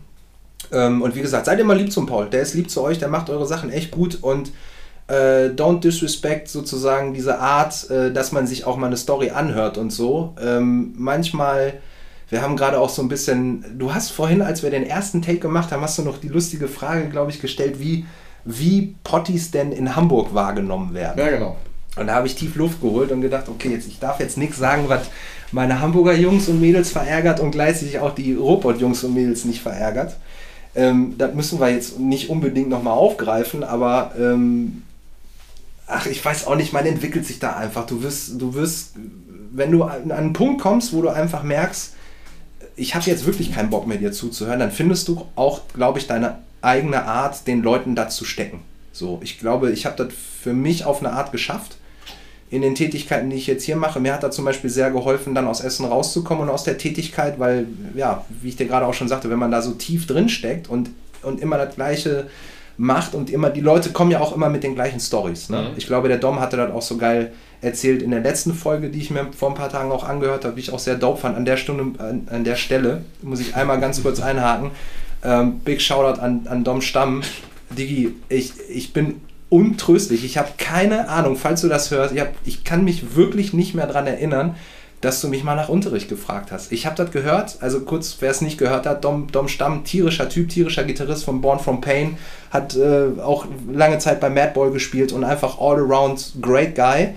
Er erzählte in der letzten Podcast-Folge, dass er mich damals auf Gitarrenunterricht angehauen hätte und äh, dass ich ihn ein paar Mal versetzt habe und es dazu deswegen nicht dazu gekommen ist und er dann bei einem guten Buddy von mir, dem, dem Ageman, äh, Unterricht genommen hat, was auch super cool ist für beide und ich mich auch derbe freue. Aber ich habe null auf dem Zettel gehabt, dass ich den damals versetzt habe und äh, Dom, es tut mir unendlich leid, äh, mehr Culpa. Ähm, wenn du Skype-Lessons willst, hit me up, Bro. ich mach einen guten Preis.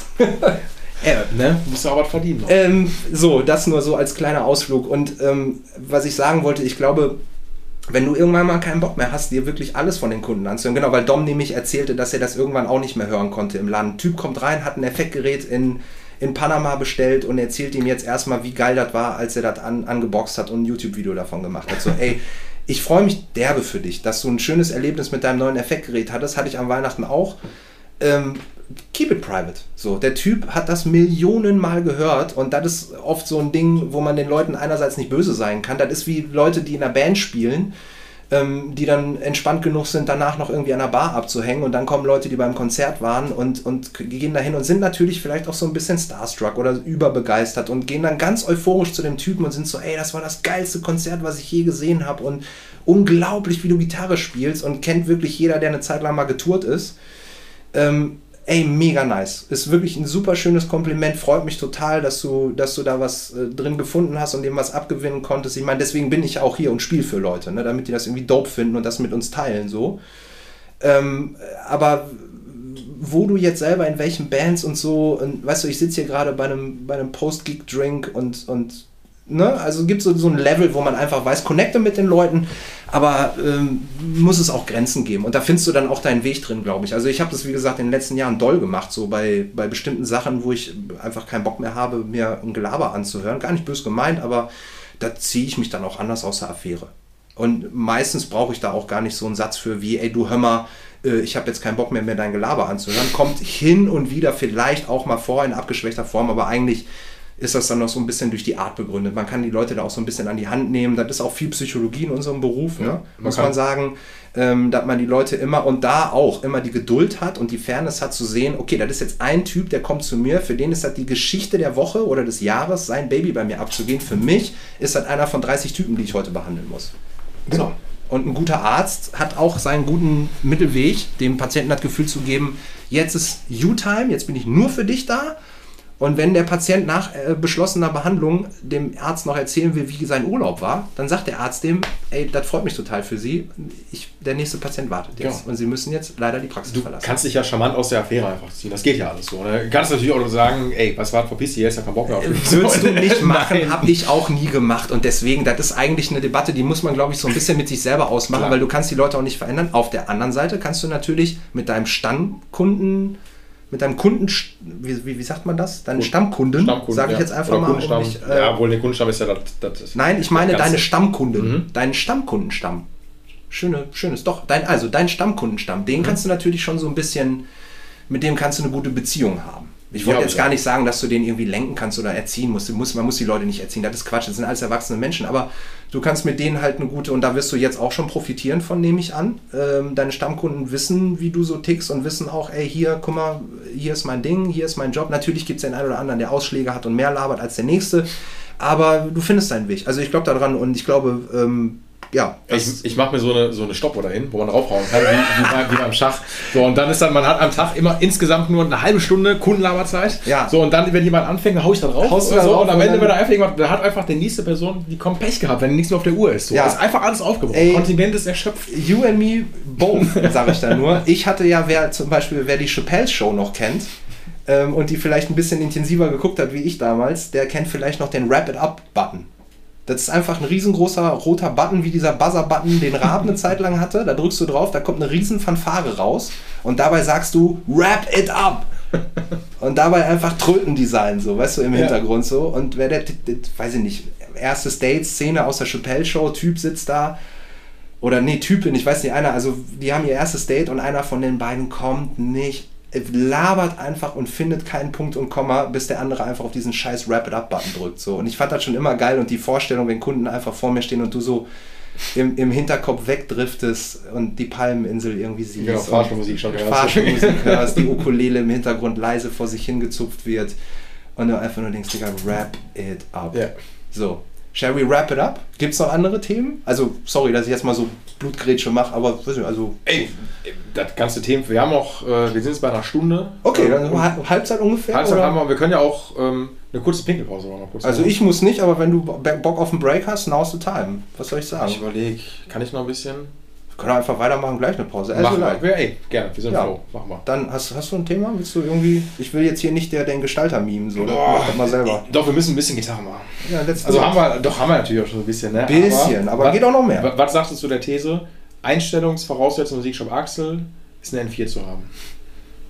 Habe ich tatsächlich jetzt akustisch nur halb verstanden. Was ist mit N4? Und Einstellungsvoraussetzung im Musikshop Axel. ist eine N4 zu besitzen? Ja.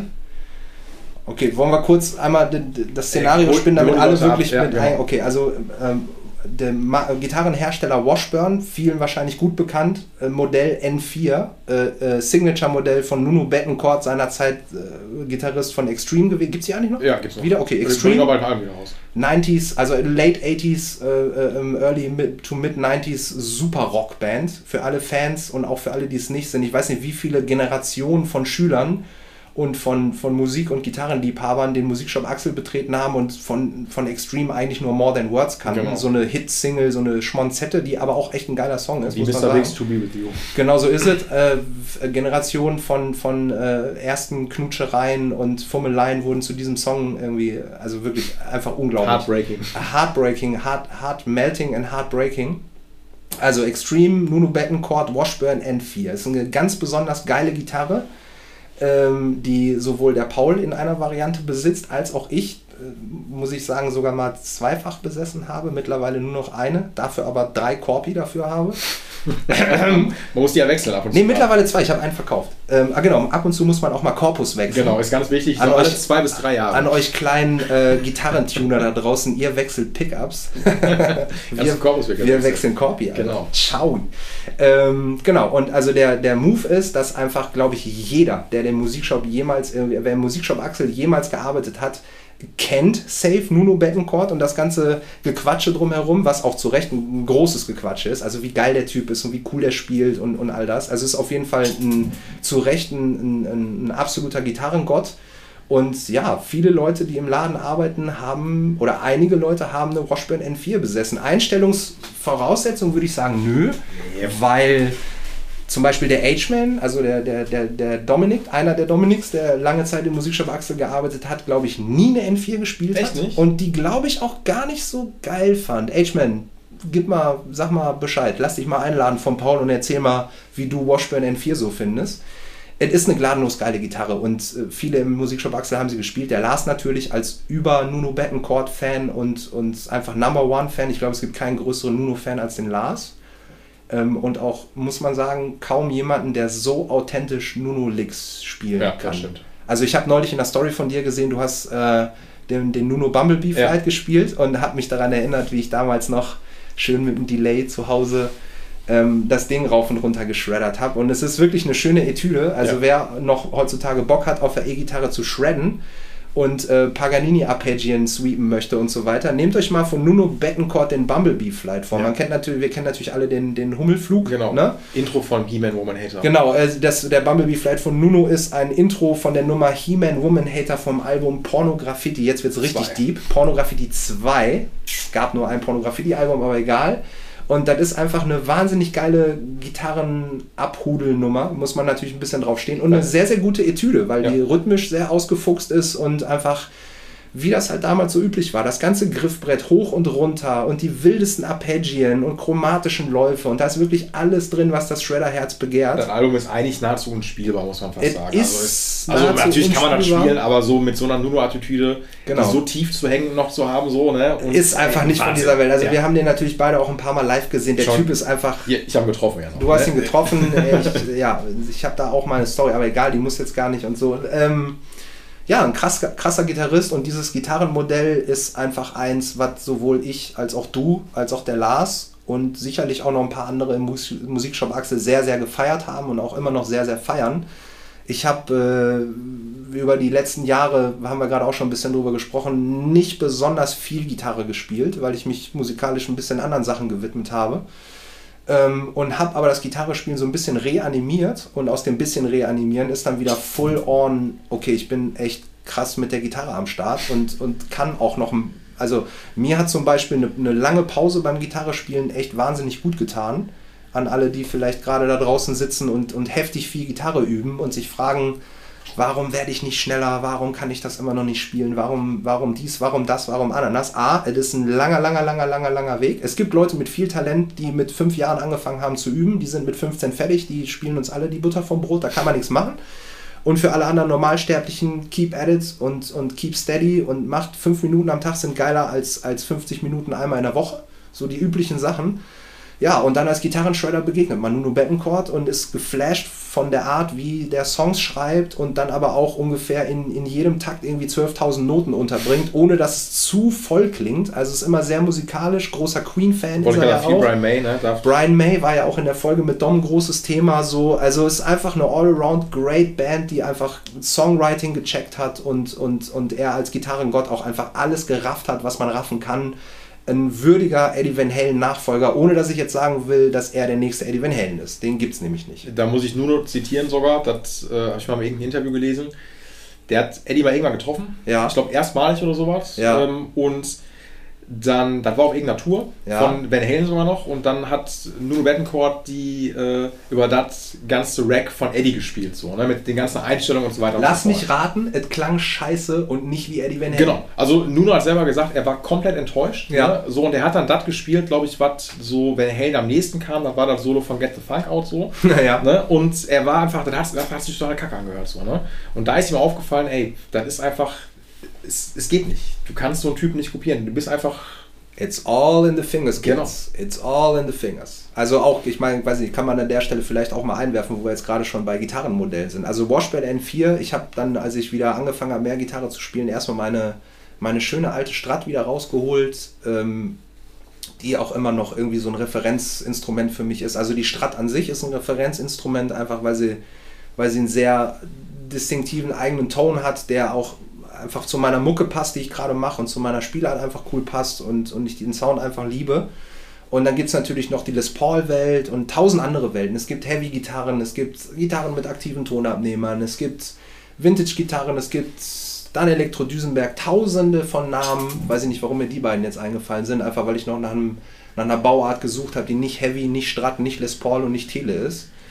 Und dann gibt es die N4, die irgendwie haptisch sehr viel Strat natürlich. Ja, also es, ich sag mal so, wir, wir pendeln ja auch beide in diesen Welten zwischen amtlichen, coolen, Vintage-artigen Instrumenten mit Single Coils und so. Also gerade im Strat-Bereich bist du jetzt auch nicht verlegen, mal eine coole Strat in die Hand zu nehmen, einen Halston daneben mal anzuschmeißen und ein bisschen abzuhendrixen.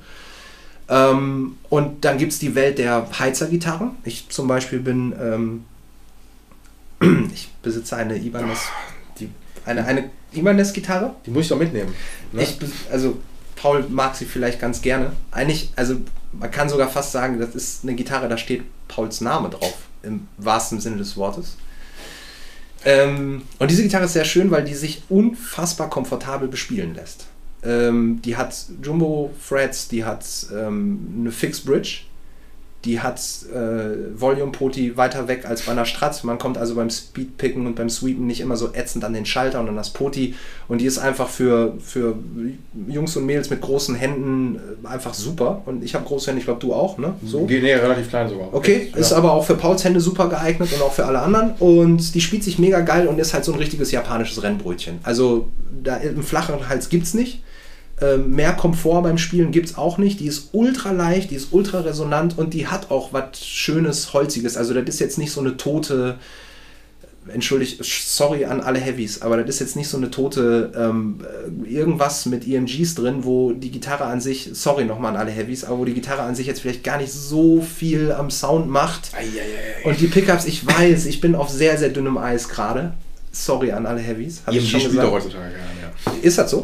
Fishman haben die fast abgelöst mit den Florence. Nicht dein Ernst. Also ich habe die auch mittlerweile in äh, einer Pfanne verbaut. Aber Zack White spielt nur EMG. ja klar. Okay, cool. Aber trotzdem ist Fishman mittlerweile, also viele EMG-Endorser ähm, haben echt gesagt so, ey, Fishman, da sind wir. Okay, dann bin ich jetzt der grumpy old man, der sagt, aktive Pickups, alles scheiße, alles rotz. Nein, ist natürlich herber Quatsch. Es gibt natürlich einen Sound, ähm, da brauchst du halt so eine Geige für. Ne? Da brauchst du aktive Pickups, da brauchst du irgendwie, weiß nicht, was spielen die denn gerne? ESP? Äh, klar, ESP, ähm, aber selbst auch Ibanez, auch die ganzen Fan-Friendly-Dinger heutzutage, Ja, ähm, haben ja auch entweder äh, aktive Pickups schon on board mittlerweile drin. ja, Ähm, Jackson hast du auch. okay. Also das ist ja immer noch so Heavy-Bereich. Okay, also hier geht es halt darum, einfach einen ultra fetten, super verzerrten, super komprimierten Sound zu haben, der, darf man das wenigstens sagen, jetzt sich nicht unbedingt dadurch auszeichnet, besonders dynamisch zu sein? Ja, also man muss ja auch sagen, dass die bis auf die Fischwärmer ausgenommen, weil die nochmal eine andere Voicing-Funktion haben, Ja. dass die Clean auch noch echt cool klingen. Ja. Das können aber die wenigsten EMGs. Ein 81, 85 Clean ist immer so sehr gewöhnungsbedürftig. Da sind wir bei einem super Thema, Clean Sound Ja. nämlich, ne? Weil, also ich habe da natürlich meine Vorstellungen von und die sind definitiv Strat, Halstonabnehmer oder Zwischenposition ein Fender, Cl- cleaner Fender Amp, den ich gerade auch als meinen Main Amp spiele. Ich habe alles an Amp Equipment verkauft, was ich jemals besessen habe, inklusive 19 Zoll Schweinereien. 100 Watt Röhrenmonstern, 412er Boxen, alles rausgehauen. Ich konnte es nicht mehr sehen. Es stand Ewigkeiten unbenutzt rum und spiele jetzt äh, hauptsächlich und, und auch nur über einen Fender Vibro Champ. 73er Baujahr, ähm, kleiner 7 Watt Verstärker, hat zwar zwei Inputs, also High und Low Gain. High und Low Gain klingt so witzig für so ein Amp, aber halt mit hoher Empfindlichkeit und etwas weniger Empfindlichkeit und halt eine kleine Zweiband-EQ. Hat er einen Mittenregler? Nee, hat er nicht. Und einen gnadenlos geilen, äh, ein gnadenlos geiles Vibrato drin. Klingt als Combo furchtbar, weil ein 8 Zoll Speaker drin ist, aber äh, der Vorbesitzer hatte schon externen Speaker-Ausgang dran gemacht und ich habe das Ding an einer 112er dran. Äh, clean as fuck. Ja. Und jetzt nicht irgendwie clean, kann man jetzt vielleicht hier im Gitarren-Nerd-Fachtalk vielleicht mal anbringen. Es gibt halt so einen dynamischen Clean-Sound. Wer Hendrix, Stevie Ray und Konsorten vielleicht mag, da ist es natürlich schon angecrunched und da werden auch Marshalls benutzt. Ich weiß nicht, Mark Knopfler wird gerne genannt für gute Clean-Sounds. Ist jetzt nicht so mein Dude, aber hier geht es darum, wirklich einen coolen, dynamischen ähm, Clean-Sound zu haben. Schwierig da ähm, Worte zu, zu finden, die das beschreiben, aber Leute sagen zum Beispiel sowas wie, das klingt perlig. Ähm, das klingt hölzern, das klingt direkt, auf jeden Fall dynamisch. Das bedeutet, wenn ich die Seite leicht anschlage, dann höre ich auch nur einen sehr cleanen, seichten Sound und wenn Ja. ich doll reinhaue, dann kommt zwar ein bisschen mehr, äh, nicht nur ein bisschen mehr, sondern viel mehr, also die Lautstärke nimmt zu und der Sound springt mich an, aber es verzerrt halt noch nicht. Nee. So, und weder Crunch noch High Gain. So, und ein Heavy hat halt einfach ganz andere Ansprüche, sowohl an einen Verzerrtsound, den ich zum Beispiel gerade vielleicht durch einen Tube Screamer generiere, also eine, eine Zerre, die schon ordentlich ist, aber die noch nicht mal für Oldschool Metallica reichen würde. Ähm, und der Heavy braucht halt einfach eine Zerre, die bis nach Bagdad geht. So. Und wenn der dafür halt eine Jackson oder eine ESP mit aktiven Tonabnehmern braucht, der für mich Nachteil an so einer Geschichte ist dann zum Beispiel, dass der Clean Sound auch eher undynamisch und etwas klinisch und etwas, wie soll ich sagen, also Hater würden sagen, charakterlos ist. So, und äh, weiß ich nicht, brauchen Heavys Clean Sound. Vielleicht mal für eine Zwischenpassage, wo sie ein bisschen clean spielen, Choruspedale anmachen, ein bisschen Genau, das oder war's. so. Zwischenposition fertig. Und dann ist gut. Und wenn das für die Musik passt und die Stimmung richtig abdeckt, dann gibt es auch für mich keine Diskussion zwischen, was ist jetzt ein besserer Clean Sound. Also, whatever floats the boat sozusagen. Ne? Wenn der Sound passt und die Musik dadurch gut gespielt wird, alles super. Äh, So. Und um, das, um da nochmal drauf zurückzukommen, die N4 zum Beispiel, die hat halt diese Fatness, die eine Les Paul hat, ohne wie eine Les Paul zu klingen. Und die klingt für diese ganzen modernen Gitarren, die auch super ergonomisch liegen, aber sich nicht wie so ein super modernes japanisches Rennbrötchen anfühlen, sondern immer noch ein bisschen hölzerner, ehrlicher, direkter. Die ist unheimlich Die liegt saugut in der Hand. Es gibt keinen Hals, der so geil ist wie dieser. Dann gibt es noch diesen Stevens Extended Cutaway. Also der Hals ist auch in hohen Lagen extrem gut bespielbar. Ja. Und äh, die hat halt zwei Humbucker. Ich habe mir am Hals noch einen angebaut, der, der splitbar ist. Da hat er auch mit tausenden Pickups rumexperimentiert. Von, keine Ahnung, P-Rails, wem das was sagt, dir wahrscheinlich Von schon. Banken, klar. Genau, Mhm. also ein P90 mit einem halben Hot. Rails noch dabei, bis, bis hin zu einem, äh, zu einem, zu einem SH4, der da normalerweise. Nee, nee, Quatsch, ein Einser ist da drin, ne? Da ist ein SA1 und der Bill Lawrence unten am Bill Steg. Lawrence am Mhm. Steg und genau, und ich habe mir den SH1 dann in das, also der ist von Haus aus nicht splitbar, der da drin ist, und ich habe mir den dann splitbar eingebaut, weil die Traumvorstellung, und da wird der Lars auch, falls er das hört, äh, sehr gut mitfühlen können, die Traumvorstellung war immer eine N4 zu haben, die am Hals zu immer klingt wie eine Strat. So, und wenn ich diese Gitarre habe, dann bin ich am Ende der Reise. So, wie kriege ich das hin? Und irgendwann habe ich dann gesehen, es gibt sogar eine N6, Ja, es gibt eher die, also da habe ich ein Auge drauf geworfen. Die HSS-Bestückung? Ja, genau, die gibt es bei Reverb teilweise. Ja. Ähm, mit einem, so einem goldenen Pickard. furchtbar. Alter, die Ich Form find und die. Alter, also die. Sag mal, wie findest du die? Hammer. Nicht dein Ernst. Hammer. Floyd, auch Gold. Digga, Gold da ist die Tür. Maple Neck. Im Ernst? Ja, das ist Dieses zackige. Es ist eine andere Ära. Das ist die Drummer Gods Ära gewesen. Das ist nicht mehr Extreme. Da Ey, sorry, aber ich fühle Drummer Gods Ära richtig doll, aber diese Gitarre, sorry, Alter, nee. Also, nicht, weil die ist ja, die ich habe im Vorfeld überlegt, wenn der Paul mich irgendwas fragt, zu einer Gitarre, zu einer Musikrichtung, zu einem Typen, zu einem Laden, zu irgendwas, ich werde auf gar keinen Fall so eine dumme Hater-Antwort geben, die einfach sagt, nee, das geht gar nicht klar und bla bla bla bla. And, und and here I am, Alter. Wirklich? Ich finde die Hammer. Also die ist mir ein bisschen zu teuer, weil das ist halt eine absolute Fangitarre auch wiederum. Äh, der Typ will irgendwie dreieinhalb für die haben oder so. Hm. Ähm, nee, gerade nicht. Aber ne, Vogelahorn, Maple Neck, so richtig wow. Wie war das Vogelbärchen Ahorn? Vogelbärchenhaar. Ja, da kam irgend so ein Typ damals rein und äh, also wie gesagt, so ein richtig praller Typ. Vogelbärchenhaar. Super. Großartig. Ich würde auch gerne nochmal eine Sonderfolge machen mit den geilsten Begriffen, die man einfach nur falsch sagt. Wir können heute anfangen, Alter. Also ich habe ich ne? hab, ich hab einen ganzen Sack davon mit dabei. Also kannst du wir, gerne wir können es gerne durchspielen. Ja, also die, die N6, um das Thema mal eben vielleicht sogar so ein bisschen, weil ich ab, abschließt, aber weiterzuführen, das ist also diese gleiche Gitarre von der Bauart her, nur mit einer, einem Humbucker in der Stegposition und zwei Single Coils, sodass man jetzt denken würde, okay, wenn ich auf den Hals Humbucker schalte, dann ist da ein Single Coil drin, dann klingt der wie eine Strat. Ich garantiere dir, hands down, oder dass ich die jemals gespielt habe, die wird nicht wie eine Strat klingen. So, deswegen ist für mich zum Beispiel jetzt auch die Reise an dem Punkt beendet. Ich habe meine N4, ich hatte eine Zeit lang zwei. Eine davon ist an einen guten Freund gegangen, das heißt, die ist immer noch im, im, in der Familie. Ich kann die jederzeit spielen, alles gut. Der passt auch, also der passt besser auf die auf als ich. Von daher ist alles super. Und die, die ich jetzt habe, ist einfach gerade meine Main-Gitarre. Wenn ich Sachen einspiele, mache ich es immer abhängig davon, was der Song gerade braucht. Kann sein, dass ich die Strat nehme, die Paula nehme, die N4. Oder eine von den anderen. Aber warte, warte, ganz, ganz kurz, dann muss ich es einhaken. Also, ne, N4, also Washburn N4, Ja. äh, Les Paul Custom. Hast wo, du wo sind wir gerade? bei deinen Gitarren, die du hast. Oh Gott, okay. So. Rundown. Ähm, Les Paul Custom von 77. Krass, wieso hast du das auf dem Zettel? Tja. Okay, Paul Ey, ich, kennt, mach, ich bin gut vorbereitet. Paul, Paul kennt meine Gitarre und macht So. mir gerade ein bisschen Angst, weil äh, ich meine, ist klar, dass man so grob weiß, was man da hat, weil wir natürlich unser, unsere Fables auch kennen und ich weiß auch, dass du eine Sir hast und ich weiß auch, dass du mal eine Tyler Raster Schmier hattest Jo. ähm, und all das, ähm, aber Auch eine Gilbert hatte ich auch mal gehabt, Gilbert aber, ne, genau. eine weiße. Äh, nee, da hatte ich die, die äh, PGM 500 in Red Sparkle, Gold Hardware, cremefarbene äh, F-Holes. Hab ich live nie mitbekommen. Hatte ich, gibt es ein paar Fotos auch von? Mag Ähm, sein, aber damit habe ich dich live nie gesehen. Ich erinnere mich damals als Kiddie mit der, mit der Epiphone Les Paul Standard Ja, genau. Standard. Das Ja, habe ich dir genau. gerade auch direkt Ja, gesagt, ja, als du sagtest, ne, wusste ich noch genau. Und dann habe ich dich eigentlich erst wieder so richtig wahrgenommen, als du, hast du eine Sir Modern mit so einem, mit so einem dunklen, mit so einem dunklen Top? Ja, genau. Die, ich hatte ja mal diese Pink Purple Black Drip gehabt von Sir, meine erste. Ich- Purple, Black Drip. Black Drip, Ja. nice Drip, Alter. Ziemlich cool. äh, mit Roasted Maple Neck. Äh, Ja. Die habe ich äh, verkauft. Wie ist Roasted Maple? Ist das geil? Äh, ich finde es cool, ja. Okay. Also man muss jetzt da fairerweise sagen, äh, das wird ja durch Sir nochmal so richtig, wurde das ja viel gehypt. Äh, Ja, ich- Music Man hat es vorher auch schon gemacht. Ich weiß, ne? ich bin gerade viel im Netz unterwegs und gucke nach miesen Gitarren, die man sich noch so kaufen könnte. Reine Träumerei im Moment, aber und sehe halt derbe viel Roasted Maple. Ne? Also, und denkst so, hm, Da gehen okay. natürlich aber auch, muss man sagen, da gehen die, scheiden sich so ein bisschen die Geister. Warte. Nee, nee, der, der, dass der Pegel manchmal, das ist normal. Ah, ich weiß nicht warum. Nee, alles cool. Ich habe den Paul gerade einmal kurz aus dem Konzept gebracht, weil ich auf die Recording-Software geguckt habe und als alter Recording-Spacko dachte ich direkt so, ey, hier stimmt was nicht. Nee, aber nicht mehr auf. Ich, ich weiß nicht warum, aber er zeichnet auf. Alles aber klar, cool. Ja, normal. alles klar, dann ist alles fein. Äh, nee, was wollte ich sagen? Roasted Maple gave so ein bisschen ja die, also wenn jetzt einen anderen Typen fragt, der sagt, nee, ist totes Holz, ist komplett kaputt getrocknet und ähm, Aber die haben ich das echt, das ist so. wirklich Also es wird wirklich gebacken. Also die, dass einmal komplett wirklich die Feuchtigkeit so weit rausgezogen wird, fertig.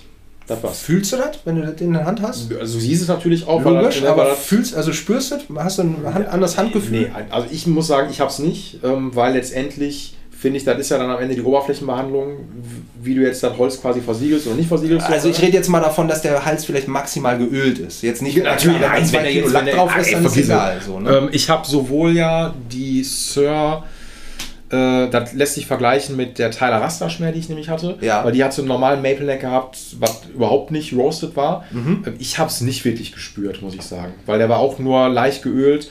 Ähm, haptisch fand ich das sehr ähnlich. Okay. So, Sir bietet auch mittlerweile auch Roasted Buddies auch an. So, ne? Also für die Leute, die super trocken haben wollen.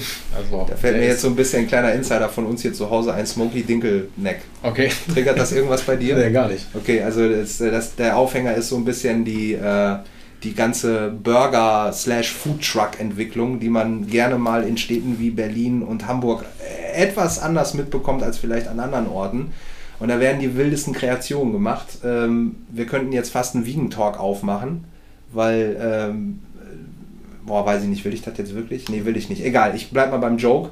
Ähm, es werden Burger-Varianten in, in, also es, so viele Burger-Varianten gibt es gar nicht. Und dann ist so, sagen wir mal, die aktuelle Vegan-Community, wenn es sowas gibt, wenn man das so sagen darf. Und ich bin weder Sympathisant noch Hater, sondern eher so einer, der das schon ganz lange auf dem Zettel hat und sich da einfach bedeckt hält. Ähm, und da gibt es dann halt Soßen- und Burger-Kreationen, die lesen sich halt, sorry für den absolut überstrapazierten Begriff, aber wie die letzte Hipster-Scheiße, Speisekarte, wo du so denkst, Leute, es ist ein Burger. Ja. Weißt du, so Ich hätte gern, ich hätte gern Burger. Keep, keep it cool. Mach ein, paar, mach ein paar Varianten, das ist alles cool und auch experimentieren, alles super. Und eine Variante davon ist halt irgendwie irgendeine Smoky Dinkel Barbecue Soße, irgendein Scheiß. Und, und mein, mein Roomie hat das hier mal gepickt. Und seitdem ist halt, wenn irgendein Ding, was es draußen gibt, was es standardmäßig gibt, was gut ist, was erprobt ist, was alle Welt glücklich macht, und jetzt gibt es die Smoky Dinkel Variante, Smoky Dinkel Variante davon. Und daran hat mich dieses Roasted Maple Ding so ein bisschen erinnert. Ähm, ja, probiere ich vielleicht mal aus. Aber wie schön ich dem Rundown meiner Gitarrensammlung entgangen Ja, kein bin, Problem, ne? aber ich hab's ja noch dem Schirm. Alles geil. Ich, du siehst, ich bin fair, ich stelle mich dem Ganzen auch, alles cool. Es ist halt so ein bisschen cringy, weil ich so ein bisschen, was heißt so ein bisschen, ich hatte einen dollen Overload an, guck mal, was ich Geiles hab im Gitarrensektor. So, weil das dann auch ein Faktor ist an Gitarre schrauben und im Gitarrenladen arbeiten. Viele Leute sind sehr, sehr, sehr glücklich, dass sie bestimmte Gitarren besitzen und Jo. lassen einen das auch wissen. Und was soll ich sagen? I don't care. es ist ja auch egal. Es ist mir wirklich egal. Ich freue da auch wieder, wie wir es gerade schon hatten. Ich freue mich für jeden, der ein gutes Erlebnis mit seinem Instrument hat. And I don't care. Es interessiert mich nicht, welche Gitarre du am geilsten findest und, und so. Wenn wir uns, sagen wir mal, auf einer klingt jetzt so, als ob ich ständig auf Sessions gehen würde, aber wenn wir uns in der Studiosituation, sagen wir mal, begegnen, so, und du bist auch Gitarrist, das ist tatsächlich in meinem letzten Studio öfter mal vorgekommen, da war äh, im Nachbarraum sitzen, saß damals und sitzt gerade auch immer noch ein, ein echt amtlicher Produzent, Shoutout Simon, aka Klimperboy, unfassbar geiler Typ aus Hamburg, ähm, und der hatte einen, einen Gitarristen da oft zu Gast, ebenfalls Simon, Simon Kempner, glaube ich, wer den mal auf Instagram checken will. Tierischer Gitarrist aus Münster, kann derbe so RB und Funk-Sachen, kann aber auch viele andere Sachen. Shoutout Simon. Also Simon und Simon sitzen da und produzieren. Und dann läuft man sich mal so über den Weg und er hat eine Sir in der Hand und, und einen Camper-Amp laufen und ich bin so, hey, ist das geil, spiel doch mal ein bisschen, lass mal hören. Und dann drückt er mir seine Gitarre in der Hand und fragt mich, was ich so spiele. Das ist mega geil. Da tauscht du dich auf einer fachlichen Ebene aus und ich sehe da einen Typen sitzen, der gerade genau das macht, was ich im Nebenraum auch mache, nämlich sich einen Arsch aufreißt, einen guten Gitarrensound auf, auf, auf, aufs Band zu bringen, wie man früher gesagt hat, also in den Rechner zu bringen, wie man es heute macht. Und einfach eine, eine geile Produktion abzuliefern, so. Und der beschäftigt sich mit seinem Equipment und hat natürlich auch so seine Tricks. Und da tauscht man sich mal kurz aus und das hat aber null von, ey, guck mal hier, geil, meine Strat ist älter als deine oder mein, mein Pickup ist realer als deiner und so, was unter Vintage-Nerds halt gerne mal abgeht. Und das finde ich einfach boah, Ja, ist halt, ist da halt immer viel Name-Dropping und sowas. So, ne? weißt du, und deswegen, wenn jetzt jemand fragt, wie viele Gitarren hast du eigentlich? Alter, nein, bei uns geht es natürlich nicht darum und das ist ein Gitarrenpodcast und deswegen, Paul, frag mich, Ich doch mal, frag mich doch mal bitte nach meiner illustren Gitarrensache. So, ne, ich weiß ja auch, da, da ergänzen wir uns ja auch, wir haben ja auch einen sehr ähnlichen Geschmack. Ne? Und, Ja, kann man So. sagen, ja, doch, ja, ja. und ich muss gestehen, natürlich so eine. Gitarrenmäßig. Ja, natürlich, äh, klamottenmäßig auch ein bisschen, ne? So, und, nein, aber eine Les Paul Custom nach wie vor ist Hammer. So. Also ne? ich muss sagen, über die Jahre habe ich, also für mich war früher klar, Custom, Custom, Custom in schwarz. Ja. Manchmal habe ich eine Weinrote entdeckt, dachte, könnte auch ein Film sein, aber eine schwarze Custom, sorry, ist einfach, und zwar bitte mit zwei Hamburgern. Komm mir nicht mit dieser drei Hamburger-Geschichte. Nein, oder Miniamark oder. Oder Digga, ich habe Les Paul Customs auf, auf dem Tresen gehabt zur Reparatur, wo ein Bixby nachgerüstet wurde. Für alle, die es nicht wissen, Bixby ist ein unfassbar großes, schweres, meinetwegen cooles, aber ein, einfach ein wahnsinns großes Tremolo. Ich glaube, auf Vintage Trend. Brian Setzer spielt der Bixby? Ja, natürlich, der hat die. ja, ähm, ne? Der Also hat, Brian Setzer mit hat riesen... Gretsch, die, die hast du mal bekommen für, ohne Witz, 18.000. Ja, ich weiß. Ja. Brian Setzer als Signature-Mode, der übrigens auch schweinegeiler Gitarrist. Unpackbar. Brian Setzer, derbe unterschätzt. Ich weiß nicht, warum der in Gitarristenkreisen nicht noch viel härter gefeatured wird, weil er einfach ein unpackbar krasser Gitarrist ist und stylewise auch einfach so eine Ansage ist. Also Brian, ohne dass ich den jetzt jeden Tag rauf und runter höre, aber einfach zum Niederknien.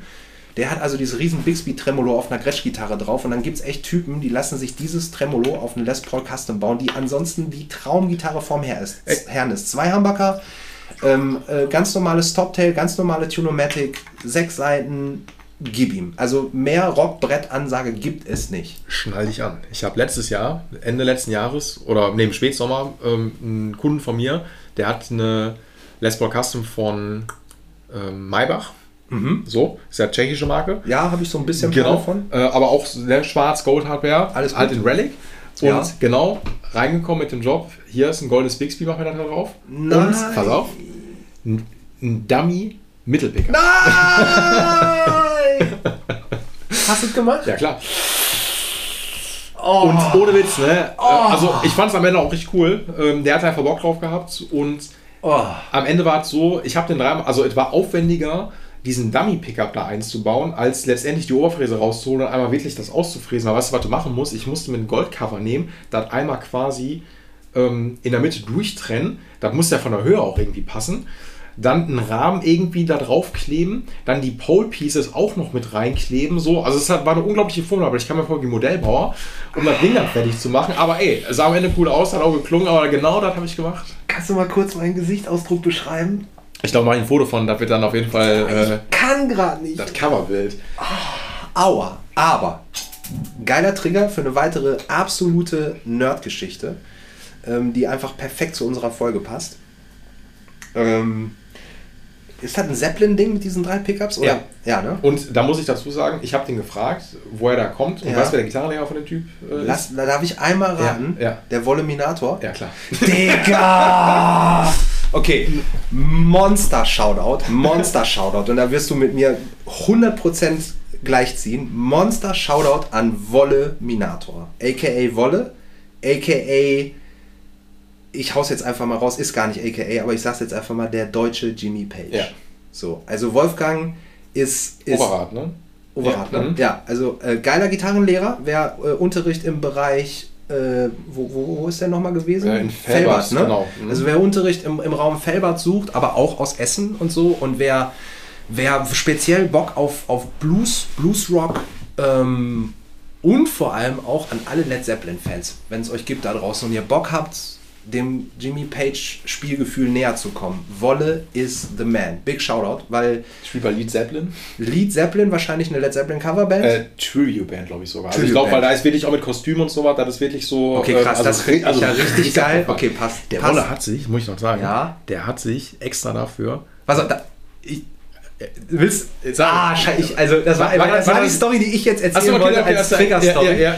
Also, Jimmy Page hat diese drei Humbucker Les Paul gespielt. Und das ist einfach, it's, it's just wrong. It's one too much einfach. Das ist einfach dieser Mittel, ich weiß nicht, wofür der da ist. Ja, Ace Frehley hat ja auch... äh, Ace Frehley hat es auch gemacht. Mhm. Es gibt ein paar, die das gemacht haben. Es gab das Modell natürlich auch eine Zeit lang so mit drei Humbuckern und es sieht einfach nur völlig nicht nicht, nicht richtig aus. Ich weiß nicht, wie ich das sagen soll. Das ist wie eine wunderschöne Frau mit einem dritten Auge in der Mitte oder so. Das ist einfach, it's, it's wrong. It's, I don't know. Aber ist auch das wieder so eine Sache, wo ich mir eigentlich gesagt habe, ich werde nicht haten und ich hate auch nicht, weil wer es fühlt, der fühlt's und, und go for it. Ich sag nur für mich, ist, ist einfach eine Les Paul. Wenn ich die Traum Les Paul vorm Herrn sehen würde, die alles richtig hätte, aber dann den Mittelpickup noch dazu, ich könnte nicht einfach hingehen und sagen, okay, ich hole den raus und, und fülle das mit Holz auf oder so. Das wäre einfach dann, okay, du bist Du bist raus. Du bist einfach nicht, du gehörst einfach nicht mir. Kann einfach nicht sein. So, und der Wolle hat jetzt folgendes gemacht, weil der hat, ich glaube, es ist eine Murphy geagte Custom Les Paul Mhm. 58, 59 Reissue. Auf jeden Fall, ich glaube auf jeden Fall Murphy Age. Also das, das authentischste Ding, was man sich für, Geld auf dem freien Markt kaufen kann, was einer echten alten Les Paul Standard von 58 oder 59. Fast. Da Das muss, ist- ich, da muss ich korrigieren. Okay. Darüber ist Collector's Choice. okay, Das, das ist darüber. Dann revidiere ich, dann war es tatsächlich so, dass es damals, als Wolle sich die gekauft hat, nichts Authentischeres gab. Mhm. So. Und jetzt ist natürlich der Punkt, wenn du eine Led Zeppelin Tribute Band hast, dann kannst du natürlich schlecht auf die Bühne gehen und mit einer zwei Humbucker Les Paul da aufkreuzen. Dann muss ein dritter Humbucker ran. Und weil Wolle jetzt diese super authentische, super krasse und wahrscheinlich auch super teure Les Paul am Start hat, überlegt er sich das clevererweise natürlich fünfmal, ob der da jetzt die Oberfräse ansetzt und sich diesen dritten Pickup in der Mitte einsetzen lässt. Und was macht Wolle? Der geilste Typ der Welt. Weißt du, was er gemacht Nee, hat? Ist nee, das die Story, nee, die du auch erzählen wolltest? erzählen. Okay, falls ich mich hier jetzt irre und ich irgendwie das geträumt habe und das alles total wrong ist, dann möge mich bitte Wolle anrufen und mir einen Hammer auf den Kopf haben. Ich bin mir 99,9% sicher, dass die Story stimmt. Der hat sich einfach eine Pickup-Kappe, ich weiß nicht, ob die jetzt Gold oder Chrom war, abgesägt und einen Rahmen gefunden, wo er die draufgepackt hat und hat sich sozusagen auf die Decke einfach diesen Dummy aufgesetzt. Aber genau das habe ich ja auch bei dem Typen gemacht. Genau das. Ah, ich Da- habe nämlich verstanden, dass du dem das gefräst Nein, nein, hast. ich habe gesagt, es wäre einfacher gewesen, das zu fräsen. Ich habe aber, ich habe das genau so gemacht, auch genau so. Ja, dann, dann, dann checkt das aber alles aus, weil dann ist es so, dass er als Schüler von Wolle Ja. gesagt hat, ey, ich hab Bock auf den und den Umbau und Wolle dem gesagt hat, sei doch mal smart und lass dir das Ding als Dummy einfach da oben drauf packen. Ja, aber Ich habe jetzt verstanden, Dummy-Pickup, den du dann wirklich ausgefräst Nee, und dann natürlich nicht, weil dann, hast. dann hätte ich das ja auch wirklich, weißt du was, dann hättest du da auch wirklich ja auch irgendwie einen guten günstig Picker, will ich auch dann da so reinsetzen können. Aber du musst ja trotzdem, du musst den ja erstmal auseinandersägen und dann ist, also es ist leichter gewesen, letztendlich wirklich einmal auszufräsen und einen neuen einzubauen, als jetzt wie so ein Bastler das Ding einmal auszusägen. Du musst die Pole Pieces einkleben, damit die irgendwie halten. Das muss ja authentisch aussehen. Ja, log- logisch, die Pole-Pieces müssen ja da drin Genau sein. so, und da musst du ja auch noch, du musst ja auch, weil wir reden ja von einer Paul, die Decke ist nicht gerade, das heißt, du musst den noch so ein bisschen Du musst die Wölbung abwinkeln, so genau, genau, klar, also dann rumfallen, das waren richtige Plackereien. Ich dachte irgendwann so, ich hau das Ding gleich in die Ecke, so, weil das einfach Paul nicht gehalten einen, hat. einen So, ne? Wrestling-Move gemacht, so mit Ellbogen auf dem Boden. So. Also So, wirklich, also- das, das, nee, kann ich verstehen. Also äh, am Ende, der Kunde war auch happy, ich habe auch Bock darauf gehabt. So, ne? Aber trotzdem war das dann so, wenn du irgendwann denkst, so, boah, ey, ich hole gleich will ich die Oberfräse raus. So, ne? So, jetzt wissen die Hörer dieses Podcasts auch, worüber wir uns so die letzten acht Stunden unterhalten haben. Über Freak-Gitarren, Umbauten, Schüler von Leuten, die mal da und da und bli und blub und so. Und das ist wirklich, also, ich, ich sag's nochmal, Livestream, 12 Stunden Gitarren-Nerd-Talk. So, jetzt frag mich doch endlich mal nach meiner Gitarre. Okay, also die nächste, die, die, ich ja, die, die wollte ich ja mitnehmen heute auch, wenn ich nachher wieder nach Essen fahre. Eine PGM, hast du ja schon kurz angerissen, wolltest nicht richtig sagen, du hast einfach nur irgendwas gesagt, wo mein Name draufsteht und so. Ja, ne? Das Gilbert. Paul Gilbert Ja. Modell und jetzt auch noch ganz, ganz schlimm die Sag es. 90th Anniversary Edition. Also Ivan das hatte irgendwann 90-jähriges Firmenjubiläum und hat die Signature-Modelle, die die damals gemacht haben, hilf mir jetzt mal kurz auf die Sprünge, die Jam von Steve Vai, Ja, ne, ne, die Satriani, die, Satriani, die genau. Petrucci, Jo. die Gilbert Ja, und die Timmons. Ja, wirklich, kann das sein? Gab es die auch als 90th Anniversary? Also zumindest die vier zuerst genannten. ja, definitiv. gab es als 90th Anniversary Sondermodell in Sonderlackierung. Die Gilbert damals mit Fixbridge, die war ursprünglicherweise mit Trem. Ich glaube, es, es gibt ja bis heute auch noch Fixbridge-Versionen davon. Ja, Gilbert spielt ja fast gar keine Trams mehr. Eben. Der ist ja weg davon. Aber damals war das schon auch was Besonderes, eine Gilbert mit einer Fixbridge zu bekommen. Hatte so. ich ja auch in Rot. So. Und das ist für alle Paul Gilbert-Fans und Jünger, sorry, aber der, der Paul hatte, ich muss ich gar nichts mehr sagen, das ist der fucking heilige Gral. Die Story dahinter ist natürlich auch eine geile. Ähm, das Ding hing in einem anderen Gitarrenladen, der irgendwo am Arsch der Heide war. Und ich weiß nicht, wer mir den Tipp gegeben hat. Wahrscheinlich irgendein Vertreter oder so, weil ich immer durch die Welt gelaufen bin. Der H-Man hatte damals eine. Also der, der Dom aus dem Musikshop Axel, der, der alle immer beeindruckt hat durch seine unfassbaren äh, Speed- und Sweeping-Effekte Eskapaden an, auf, auf dem Griffbrett, gerne auf einer Paul Gilbert, der eben besagten. Und ich habe das gesehen und dachte nur so, alles klar. Wenn du richtig fliegen willst, dann brauchst du Hände wie Dom und, und du brauchst das richtige Flugzeug, sonst ist der Spaß nur halb so geil. Und ähm, dann hat mir irgendwann ein Vertreter den Tipp gegeben, weil ich durch die Welt gelaufen und gesagt habe, Paul Gilbert, bitte, ich weiß nicht, Paul Gilbert, wo kriege ich die her? Und ich hätte mich nie getraut, den Dom zu fragen, ob der mir seine Paul Gilbert verkauft. Hätte ich auch gar nicht gewollt so, weil die war schon in den richtigen Händen. Und dann sagt mir ein Vertreter damals im Musikshop Axel, ja, hör mal, hier, der und der Laden hat die noch in so einer Vitrine stehen, hau den doch mal an. Und ich habe original auf doof in dem Laden angerufen. Grumpy Typ geht ans Telefon. Ja. Und ich so, ja, hier. Äh, das finde ich schon so geil. Der, der Boris vom Musikshop Axel, ähm, hi. Und ja, wir sind ja auch ein Gitarrenladen und so und voll auf Rookie-mäßig und so. Und ich so, ja, ich habe von dem und dem gehört, du hast da noch so eine Paul Gilbert 90th Anniversary in der Vitrine. Totenstille. Ja, wieso? Boah Gott, hätte ich schon Bock drauf. Alter, es war so Pain. Es war so Pain. Und mein Approach war natürlich, kaum so coole Gitarrenläden untereinander, genau. die kann man sich doch mal zum Einkaufspreis durchschauen. ja, natürlich, ey, definitiv. Hat er ja gesagt, dann ist er aufgetaut. Der, ne? der, der ist ja total aufgetaut. Da ich ihm endlich dieses, dieses, diesen Ladenhüter aus der Vitrine da raushole, die auch total verstaut ist und so. Ey, aber ich sag dir am Ende des Liedes, ich weiß nicht mehr genau, wie ich das gemacht habe.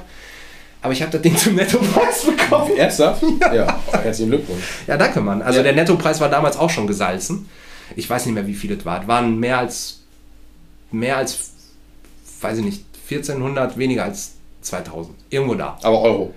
Nee. War Mark? Ich meine, die habe ich noch zu D-Mark-Zeiten geschossen. Ja, dann herzlichen Glückwunsch. Ja, ja, auf jeden Fall. Hast du die Preise dir mal angeguckt bei der gerade? Soll ich dir mal sagen, weil ich für meine Les Paul zu, zu D-Mark-Zeiten bezahlt habe? Da fängst du an zu heulen. Nee, da fängst du wirklich an zu heulen, Alter. Also das war damals auch ein stattlicher Preis. Ich war 18, ich habe mal locht wie eine Sau. Alle meine Freunde sind irgendwie in die Sommerferien in den Urlaub gefahren und ich bin halt auf den Bau gegangen. So, ja. Oder in eine Bäckerei, irgendwo, wo ich halt einen Job finden konnte.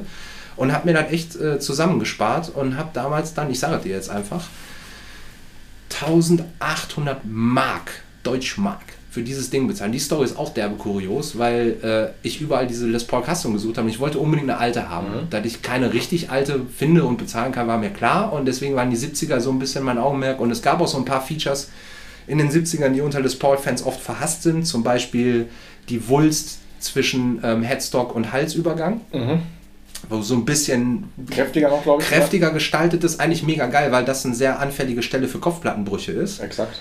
Ähm, muss man mögen. Ich fand es immer geil, weil ich die Les Paul damals auch so ein bisschen kräftiger gespielt habe und auch immer gerne so richtig in der Hand hatte, anstatt so filigranen Kram damit zu machen. Long Ten gab es damals, glaube ich, auch Ga nicht. Ne? Gab es nicht. Und ganz ehrlich, Long Ten My Ass. Also ja, ist eine Diskussion und ist auch geil und so, aber wenn die Paula geil klingt, dann klingt die geil. Und es ist auch wirklich egal, was da oben drauf steht. Genau. Auch da nochmal zu der Diskussion, falls sie nochmal aufkommen sollte, eine Gitarre ist eine Gitarre, Kids. Wenn ihr spielen könnt und Bock habt, nehmt euch eine vernünftige Gitarre. Paul hat in den, in den anderen Folgen auch schon viel darüber erzählt und hört dem immer gut zu, weil der weiß, was er sagt. Eine geile, teure Gitarre ist eine geile, teure Gitarre. Und ja, die ist super und die macht auch viel mit einem, was man sonst nicht machen könnte. Aber wenn ihr spielen wollt, dann spielt. Holt euch was Vernünftiges und spielt einfach. So und, und schaut, wie ihr mit dem Instrument warm werdet und testet nach einer Weile irgendwann mal ein anderes und dann hat man so seinen Weg und sein Ding.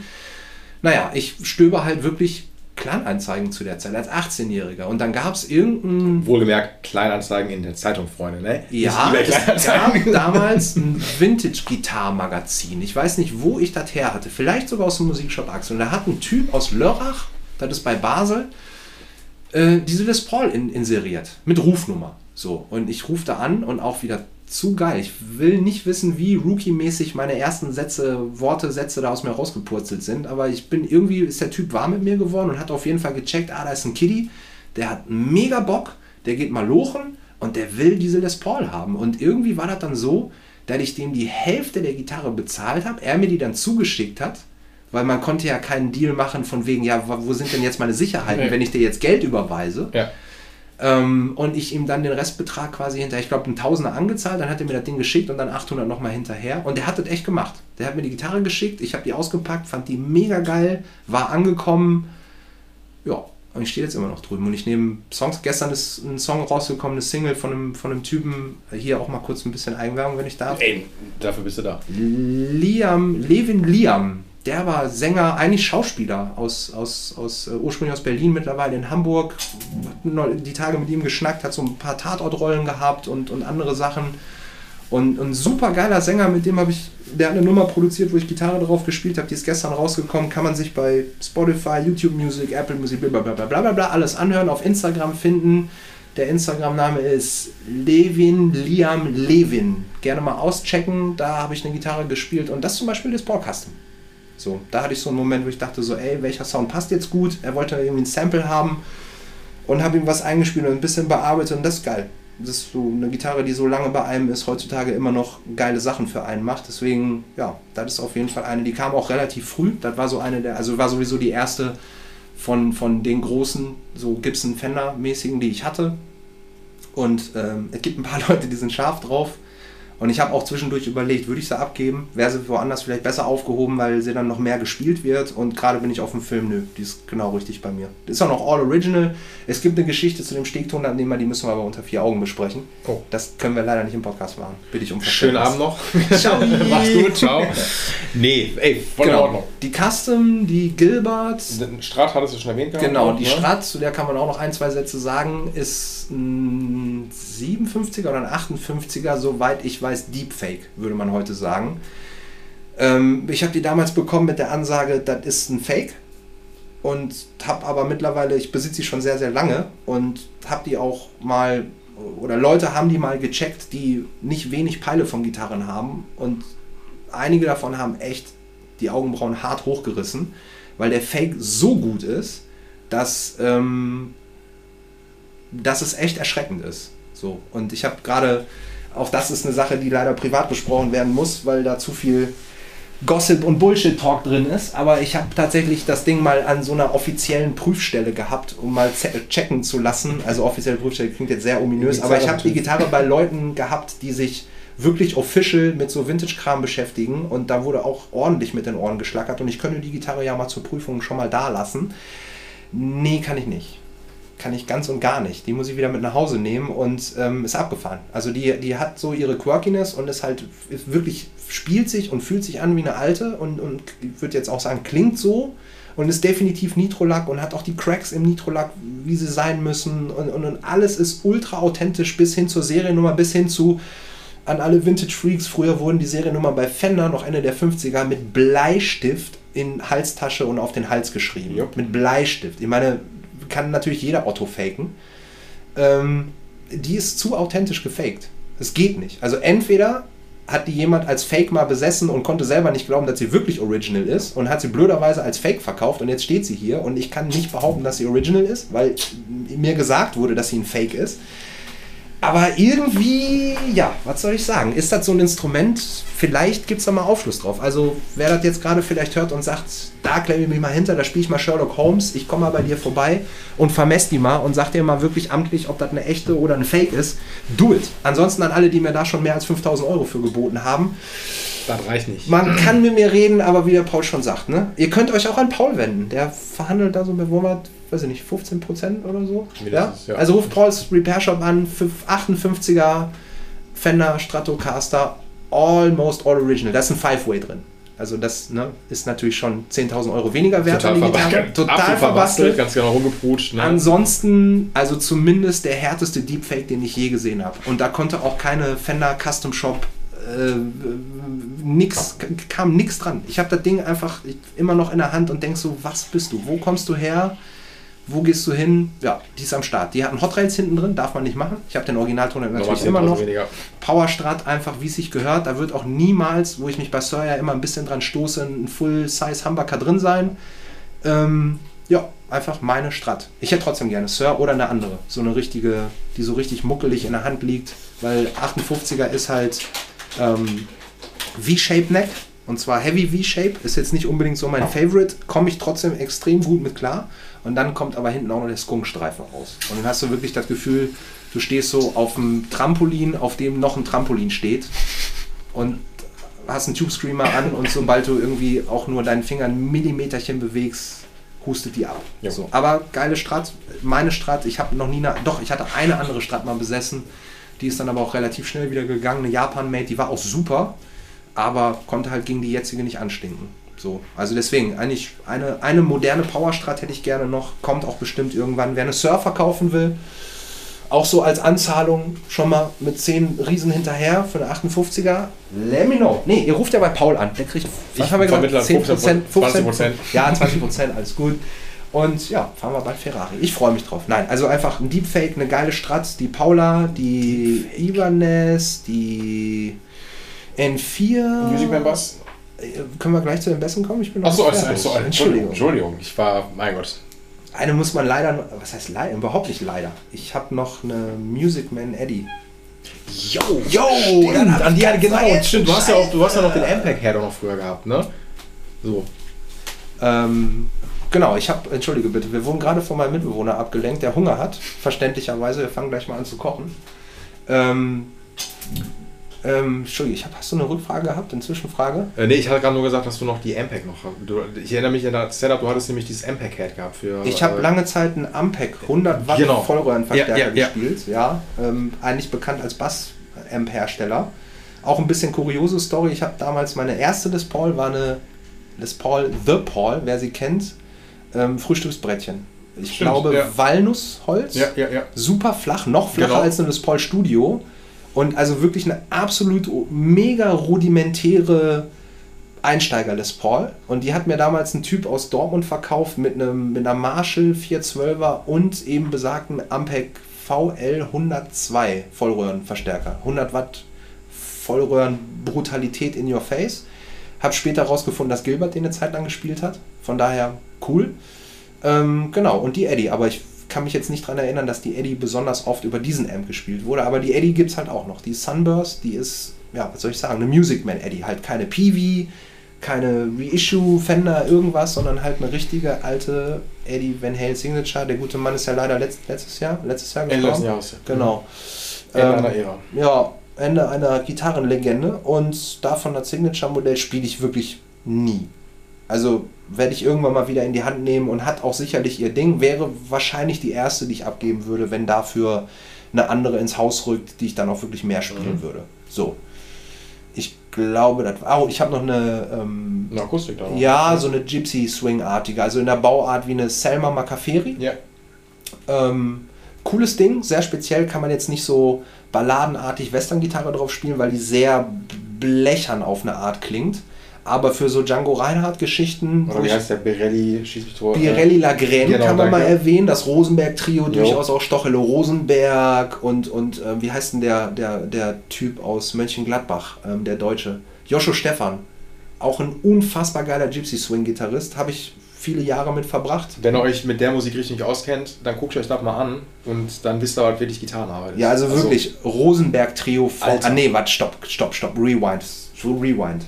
Django Reinhardt. Ja, ja? genau. Also wir können gerne auch, äh, wegen mir können wir auch die ganze Zeit über Jazz reden, by the way. Und auch gerne über Jazz-Piano. Ich weiß nicht, wen das hier interessiert, aber mich auf jeden Fall sehr, sehr doll. Und eine Jazz-Gitarren-Variante, die mich schon immer sehr getriggert und sehr fasziniert hat, war neben ähm, Flamenco auf jeden Fall, was kein Jazz ist, sorry, aber ähm, war, war Gypsy Swing. Und da ist Django Reinhardt wahrscheinlich allen irgendwie im Begriff. Der Urvater des Gypsy Swing, der Typ, bitte einfach mal auschecken. Wirklich an alle mal. Also es ist kulturell auf jeden Fall wissenswert, den auf dem Zettel zu haben. Und der in dieser ganzen Kultur ähm, ist eine Musikrichtung, hat sich entwickelt über die Jahrzehnte und ist auch immer sehr beständig geblieben, die von Virtuosität nur so strotzt. Jupp. Und sich dem zu widmen, ist ein Lifetime Achievement. Ich habe das ein paar Jahre so ein bisschen gemacht und habe auf jeden Fall einen guten Chunk Akkord-Knowledge mitgenommen und mich vielleicht auch so ein bisschen technisch so an so Bebop-Sachen dran getraut, getraut dadurch, weil es einfach echt super, super technisch aufwendig ist und eine sehr, sehr schnelle Musik ist, der man sich halt technisch auch echt mit Finesse widmen muss. Genau, die ist noch am Start und die ist auch so ab und zu mal und so. Aber eigentlich hauptsächlich so Strat, ähm, Paula und, und die N4 und dann bin ich auch erstmal happy. Irgendwann kommt die Ibanez noch dazu und dann ist gut. Gutes Repertoire. Genau, und dann gibt es noch ein paar nette Bässe. Es gibt Music Man Stingray ähm, Five String. Eigentlich auch eine grandios krasse Geschichte, wie ich den bekommen habe, aber die klammer ich jetzt einfach mal aus, jo. weil ich Bock habe. Und ein 63, 64er, 63er. Prezi? Nee, ist ein Jazzbass. Jazz? Doch, Jazz. Fender Jazzbass, ja. Und die Geschichte ist erwähnenswert. Ich halte es ganz kurz. Ich kriege einen Anruf im Shop. Ähm, Bin am Schrauben. Kennst du die Geschichte? Nee. Okay, spitz die Ohren. Ähm, ganz normaler Schraubertag, ich kriege einen Anruf im Laden, bringe die Ding, hallo? Ja, etwas ältere Dame am Telefon, bisschen quäkige Stimme. Ich habe ja noch eine Gitarre von meinem verstorbenen Mann und die hat aber nur vier Seiten drauf. Können Sie da mal rauskommen und gucken? Ich sage, okay, ich habe wirklich wir schon alles erlebt an, an Stories beim Schrauben. Wirklich schon alles erlebt. Und jetzt ruft eine Omi an und fragt mich, ob ich rauskommen kann. What the fuck? Ich sage, gute Frau, ich, sorry, also bei aller Liebe, Gitarre mit nur noch vier Seiten drauf. Ich habe noch nicht mal dran gedacht, dass sie vielleicht einen Bass meinen könnte. Was soll ich sagen? Lange Rede, kurzer Sinn, die ist hartnäckig geblieben, hat noch ein paar Mal angerufen und irgendwann dachte ich so, und dann hat die auch noch irgendwo am Arsch der Heide gewohnt, Heisingen irgendwo oder so. Und ich so, okay, ey, irgendwie ruft mich gerade das Universum, ich fahre da jetzt mal los. Und hatte noch nicht mal einen Hintergedanken. Und komme da an und sie zieht unterm Bett einen Koffer hervor. Und ich mache das Ding auf und da liegt echt ein alter Jazzbass drin. Der war unfassbar verhunzt, weil der Typ, äh, der den gespielt hat, tatsächlich ihr Ex-Mann, Gott hat ihm, hab ihn selig, ich glaube, er hieß, wie hieß er denn? Ich würde jetzt Money sagen, aber weiß ich nicht, egal. Ähm, der hat das Ding gespielt, das war ein Originaler und der hat aber ähm, der war Kfz-Mechaniker und der hat gerne mal seinen Bass so alle zwei, drei Jahre zum, zu seinem Lackierer gegeben und gesagt, hier, mach mal, mach, mal, mach, mal, neue Farbe drauf. Ich glaube, da waren vier Schichten Lack auf dem Buddy drauf und der hat schwarzen Öllack Boah. auf die Kopfplatte geschmiert.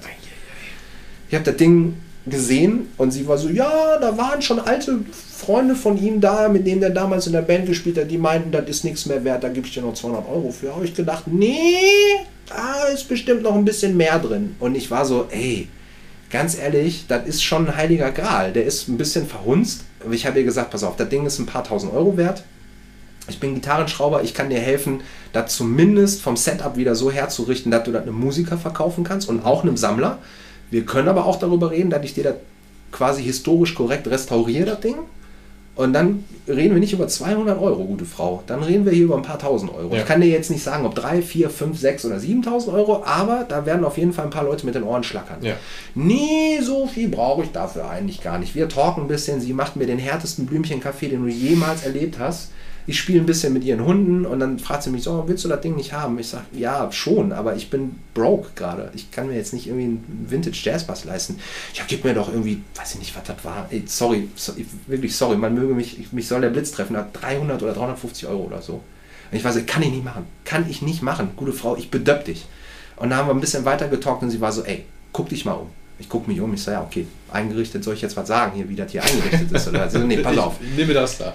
Mein Ex-Mann ist verstorben, das ist auch schon eine Weile her. Mein Ex-Mann. Mein Mann ist verstorben, das ist eine Weile her. Ich habe schon einen neuen Lebenspartner, ich habe, das Haus gehört mir, meine Hunde spielen im Garten, meine Kinder sind erwachsen und gesund. Glaubst du, ich brauche Kohle? Ich so, ja, wenn du sagst das nicht, dann wahrscheinlich nicht. Ich so, guck mal, du nimmst das jetzt mit, du spielst das, ich weiß, das ist bei dir in guten Händen sei doch so lieb und mach mir ein Foto, so richtig schön mit Abzug, so im Originalzustand, wie das jetzt ist. Da rahme ich mir ein, hänge mir das an eine Wand, übers Bett oder wohin auch immer und habe eine schöne Erinnerung und du spielst was Schönes auf dem Bass. Dann Deal. Ja. Was soll ich machen? Nein sagen? Du merkst, ich habe immer noch ein bisschen schlechtes Gewissen, so, aber ich habe sie ihr wirklich gesagt, wollen Sie nochmal drüber nachdenken, ich komme morgen oder nächste ja, Woche nochmal wieder. Die war so, nee, ich biete dir das jetzt an. Wie gesagt, um Kohle geht es mir nicht. Ich habe ein paar Leute kennengelernt, schon durchaus höheren Alters, wo es um solche Sachen ging bin auch im, im zweiten Leben so ein kleiner Fahrradnerd und war da auch auf Vintage-Suche von irgendwelchen alten Fahrradsachen, habe Leute in Essen kennengelernt, die haben mir Sachen geschenkt, da, da, da zerreißt sich die Vintage-Szene für. So, zerreißt sich dafür und du kommst dahin, weil du einem Anruf nachgegangen bist, der klang wie eine Telefone-Verarsche. Ja. So, ne? Gitarre mit vier Seiten. Gitarre mit vier Seiten und ich weiß nicht, was das ist und können sie mal rauskommen. Und du denkst dir, ja, okay, what the fuck? So. Und klar, der was soll ich sagen, ich habe den restauriert, da ist Nitrolack drauf gekommen, ich habe den so Ollie White mäßig gemacht, habe den Headstock, äh, den Öllack abgezogen, habe da schön Nitrolack draufgepackt, mir Original Decals besorgt, der sieht original aus, ist original, komplett unverbastelt, klingt wie er klingen muss. Jamerson würde in Tränen ausbrechen, James Jamerson, sorry. Ähm, ja, ist mein Bass, fertig, brauche nichts anderes mehr. Danke. Das war meine Gitarrensammlung. Hey. Ist so, ist so nice. ist mega nice. Es stammt alles aus einer Zeit, als ich noch viel mehr hinterher war und noch, und noch viel mehr getriggert war, wenn mir ein krasses Instrument begegnet ist. Und ich dachte, wenn ich das noch habe, dann, dann und so. Und irgendwann war damit dann auch gut und ich habe gemerkt, ey, ich will nicht Gitarren sammeln und auch nicht mein Leben lang Gitarren schrauben. Ich will Gitarren spielen und mit denen geile Songs schreiben und geile Sachen aufnehmen. Und dafür habe ich mehr als genug geiles Equipment. Ich könnte ungelogen mir eine davon aussuchen, alle anderen verkaufen und wäre immer noch im absoluten Gitarren-Nirvana. So, es wäre alles gut. Weil ob Humbucker, ob Single Coil, ob dies, das klar, wenn du jetzt einen mega spezifischen Ton haben willst oder in einer Stevie Ray Vaughan Tribute Band spielen willst, dann brauchst du auch ein ganz spezifisches Instrument und ansonsten nimmst du das, was du hast, spielst was Feines, lass den Song gut klingen, sag ich immer. Und, und vor allem schreib einen guten Song und schreib ein paar davon und mach ein Album oder eine EP oder irgendwas, hau raus und, und that's it. So. Ja. Von daher bin ich happy mit meinen Gitarren, aber ob die jetzt für immer, also ich bin jetzt keiner, der sagt, die müssen jetzt mit mir ins Grab gehen. Das ist eh totaler Quatsch und totaler Scheiß. Es wird einen Punkt geben, wo ich sehen und sagen werde, ey, das ist jetzt einfach cooler, wenn die jemand anderem gehört und der die nutzt. Fertig aus. Hoffentlich dann auch mit der Wertschätzung, die ich denen immer gegeben habe, weil logisch, Gitarrenschrauber sehen immer scheiße aus, deine eigenen Gitarren, aber du weißt sie wertzuschätzen und behandelst sie einfach korrekt und ja, bleiben. Ich, ich nehme die Gilbert und äh, die Custom. Okay, sorry Vido, du kannst die Custom doch nicht haben. Gilbert reicht mir auch. Ja, normal. Also Nein. ja, sind schöne Instrumente. Ich freue mich derbe drüber. Jede, jede Gitarre hat ihre Geschichte, wie man hört. Ich kann sehr viel darüber erzählen. Und, und, und that's it. So, ich bin einfach happy damit und freue mich für jeden, der happy mit seinen Gitarren ist. So, was soll ich sagen? Schön. Ja. Ey. Und einen Amp habe ich und das war's. Mega. Und einen mega geilen Tube Screamer Clone. Mega cool. Darf ich mal kurz ein bisschen Werbung machen? Ja, ich habe mir zu Weihnachten äh, selber einen Tube Screamer Clone gegönnt und zwar nur, weil der geil aussieht. Ich habe per Zufall bei Instagram eine Company gefunden, ich glaube, das ist ein Schotte, der in Handarbeit Custom-Treter baut. Das machen heutzutage so ungefähr jeder Hans und Franz, aber der Typ macht da Simpsons Graphics drauf. Also wirklich von den Simpsons irgendwelche Custom Shop Graphics und designt seine Poti-Knöpfe auch irgendwie anders. Ich habe jetzt zum Beispiel so, so Cans, also wirkliche Dosen, so wie Dosen sehen die aus, wie kleine Dosen 3D geprintet, da drauf als Regler, die halt auch im Simpsons Design sind. Es gibt zum Beispiel Duff Beer Cans, die du dir als Poti-Heads da drauf machen okay, kannst. Das ist geil. Der Typ kann dir alle Designs machen, der weiß richtig was von coolen Zerrern. Ähm, der heißt Gojira. G-O-J-I-R-A. Gojira. Hm? Ist das eine Band? Äh, gibt eine Band, ja. Okay, ist wahrscheinlich auch noch irgendwas anderes, wo sich beide den Namen geklaut haben. Ja. Also Gojira FX. Ey, nee, was war? Ich Na? glaube, das ist die japanische Variante von Godzilla. Godzilla ist japanisch. Und dann heißt nee, nee, nee, nee, japanisch genau, Gojira. Ich meine schon. Anstatt Godzilla. Ziemlich sicher. Okay, also Aber vielleicht erzähle ich auch Scheiße. Schande, Schande auf mein Haupt, dass ich das nicht weiß, weil, ähm, über mein Haupt, weil, weil ich eigentlich ein kleiner Japan-Fan bin und auch ein Godzilla-Fan. Der letzte Godzilla im Kino war The Shit vor, weiß ich nicht, 200 Jahren. Egal. Ähm, ja, auf jeden Fall Gojira FX. Hab mir einen Tube Screamer da bestellt. Der hat auch noch einen Bass-Mod mit reinbekommen, den mhm. ich extra bestellt habe. Mittlerweile ist das ein Standard-Feature bei denen. Ähm, I'm in Tube Screamer Heaven. Ich weiß nicht, wie viele Tube Screamer ich schon gespielt habe in meinem Leben. Ich habe das Ding angemacht, vorm Fender M in der Stadt rein, alles klar. Fertig. Ich bin kurz davor, mir einen zweiten zu bestellen, der ein bisschen gehotroddet ist. Also ja. an alle ähm, Effekt-Freunde da draußen, Gojira FX. Bei Instagram Gojira FX UK würde ich jetzt tippen oder so. Einfach mal googeln. Mega coole Zerra und auch ein paar Fass-Pedals macht er und so. Guckt euch mal um. Ist echt cooles Zeug. Und bezahlbar. Also natürlich nicht nur 50 Euro, aber ich glaube, ich habe für den Screamer jetzt irgendwie. Nee, ich habe da irgendwie 130 oder 140 Euro für bezahlt. Mit Versand aus UK. Also für Boutique Handmade Pedal, also kannst du überhaupt bist nicht meckern. Rock solid gebaut, kommt auch mega cool verpackt in der eigenen Dose mit den gleichen Graphics drauf. Also love it to death. Cool. So. Ja, Gitarrensammlung, Punkt. Punkt, ja. Ja? Ja. Ich weiß nicht, wir quatschen schon fast zwei Stunden. Ist so. Ähm, du ne? willst so langsam Wrap it up Button. Wrap ja, it up. Na, eigentlich ja nicht, weil eigentlich hätte man den ganzen Tag schon mal aufnehmen müssen. So, und es gibt so viele Sachen, wo ich denke, ah, da hättest du noch drüber quatschen können. Das weiß ja, ne? So Normal. vielleicht irgendwie ein bisschen Ich denke gerade auch so, warum haben wir jetzt so viel über das gequatscht und nicht über das und so. Aber ey, ich sag mal so, ich, ich bisher, ich weiß nicht, ob du noch über was anderes quatschen willst oder jetzt wirklich einen Punkt machen willst, aber bisher finde ich, haben wir einiges besprochen. Ich finde, es passt sehr gut ja. zu, zu dem Konzept deines Podcasts. Ähm, vielleicht lädst du ja Leute auch nochmal zum zweiten Mal. Sagen, ein, ich grad, da man, also ne, irgendwann äh, gehen wir natürlich auch die Leute dann aus. So, mhm. irgendwann mal Akugras und dann machen wir, dann gibt es das Rückspiel. Nee, ganz anders, Paul. Du, erstmal kriegst du äh, ab nächste Woche Montag tausende Anfragen für die Gitarre. Nee, Quatsch. Ja, Je nachdem, also an dem Montag, nachdem du den Podcast release, kriegst du tausende Anfragen wegen der Gitarren, die ich hier habe. Und die Leute wollen natürlich mehr von diesem Geschwafel von diesem Typen haben, der jetzt in Hamburg sitzt genau. und irgendwie auf irgendwelchen Gitarren irgendwelche Sachen einspielt. Ein paar Sachen sind natürlich noch unbeantwortet. Da gab es so eine Fender-Geschichte, die hatten wir zum Beispiel nicht gehabt. Mein kleiner Ausflug zu Ja, Fender. genau, ne? Kann man eigentlich ganz kurz abhandeln und dann auch wieder drauf zurückkommen. Ich habe mal, ich hab mal einen Tipp bekommen, dass Fender in Düsseldorf gesucht hat. Und das war in einer Phase, wo ich sehr damit gehadert habe, ob ich noch Gitarrenschrauber werden will. Und dann war das aber halt ein Once-in-a-Lifetime-Call, weil bei Fender kommst du halt nicht mal eben so rein und eigentlich nehmen die auch nur ähm, ausgebildete Zupfinstrumentenmacher, weil klar, ne, erfordert so eine Firma in Deutschland dann halt. Und ich bin durch ein bisschen Vitamin B dahin und habe Probe gearbeitet und die haben ein Angebot aufs, auf den Tisch gelegt. Und ich war natürlich flattert so und dachte so, okay, krass, Fender würde dich einstellen. Und war für mich dann aber auch so ein bisschen Wendepunkt in, meiner, in meinem eigentlichen Werdegang, weil das damals zu einer Zeit passiert ist, als ich schon schwer überlegt habe, was will ich machen und wo will ich das machen. Und wenn ich ehrlich, ich hatte eine, eine Phase, wo ich nicht so richtig ehrlich zu mir war und da halt sehr mit gehadert habe und am Ende stand halt bei, was will ich machen? Ich will Musik machen und nicht Gitarren schrauben. Und wo will ich das machen, war für mich auch klar, irgendwie will ich mal raus aus dem Pott. Ja. So, und das war in Kürze die Fender-Geschichte und äh, ja, ist cool, das mitgenommen zu haben, ist cool zu wissen und das würde dir heutzutage genauso gehen, dass du ohne Probleme genügend auf dem Kasten hast, bei Fender anheuern zu können. Und zwar ohne Probleme.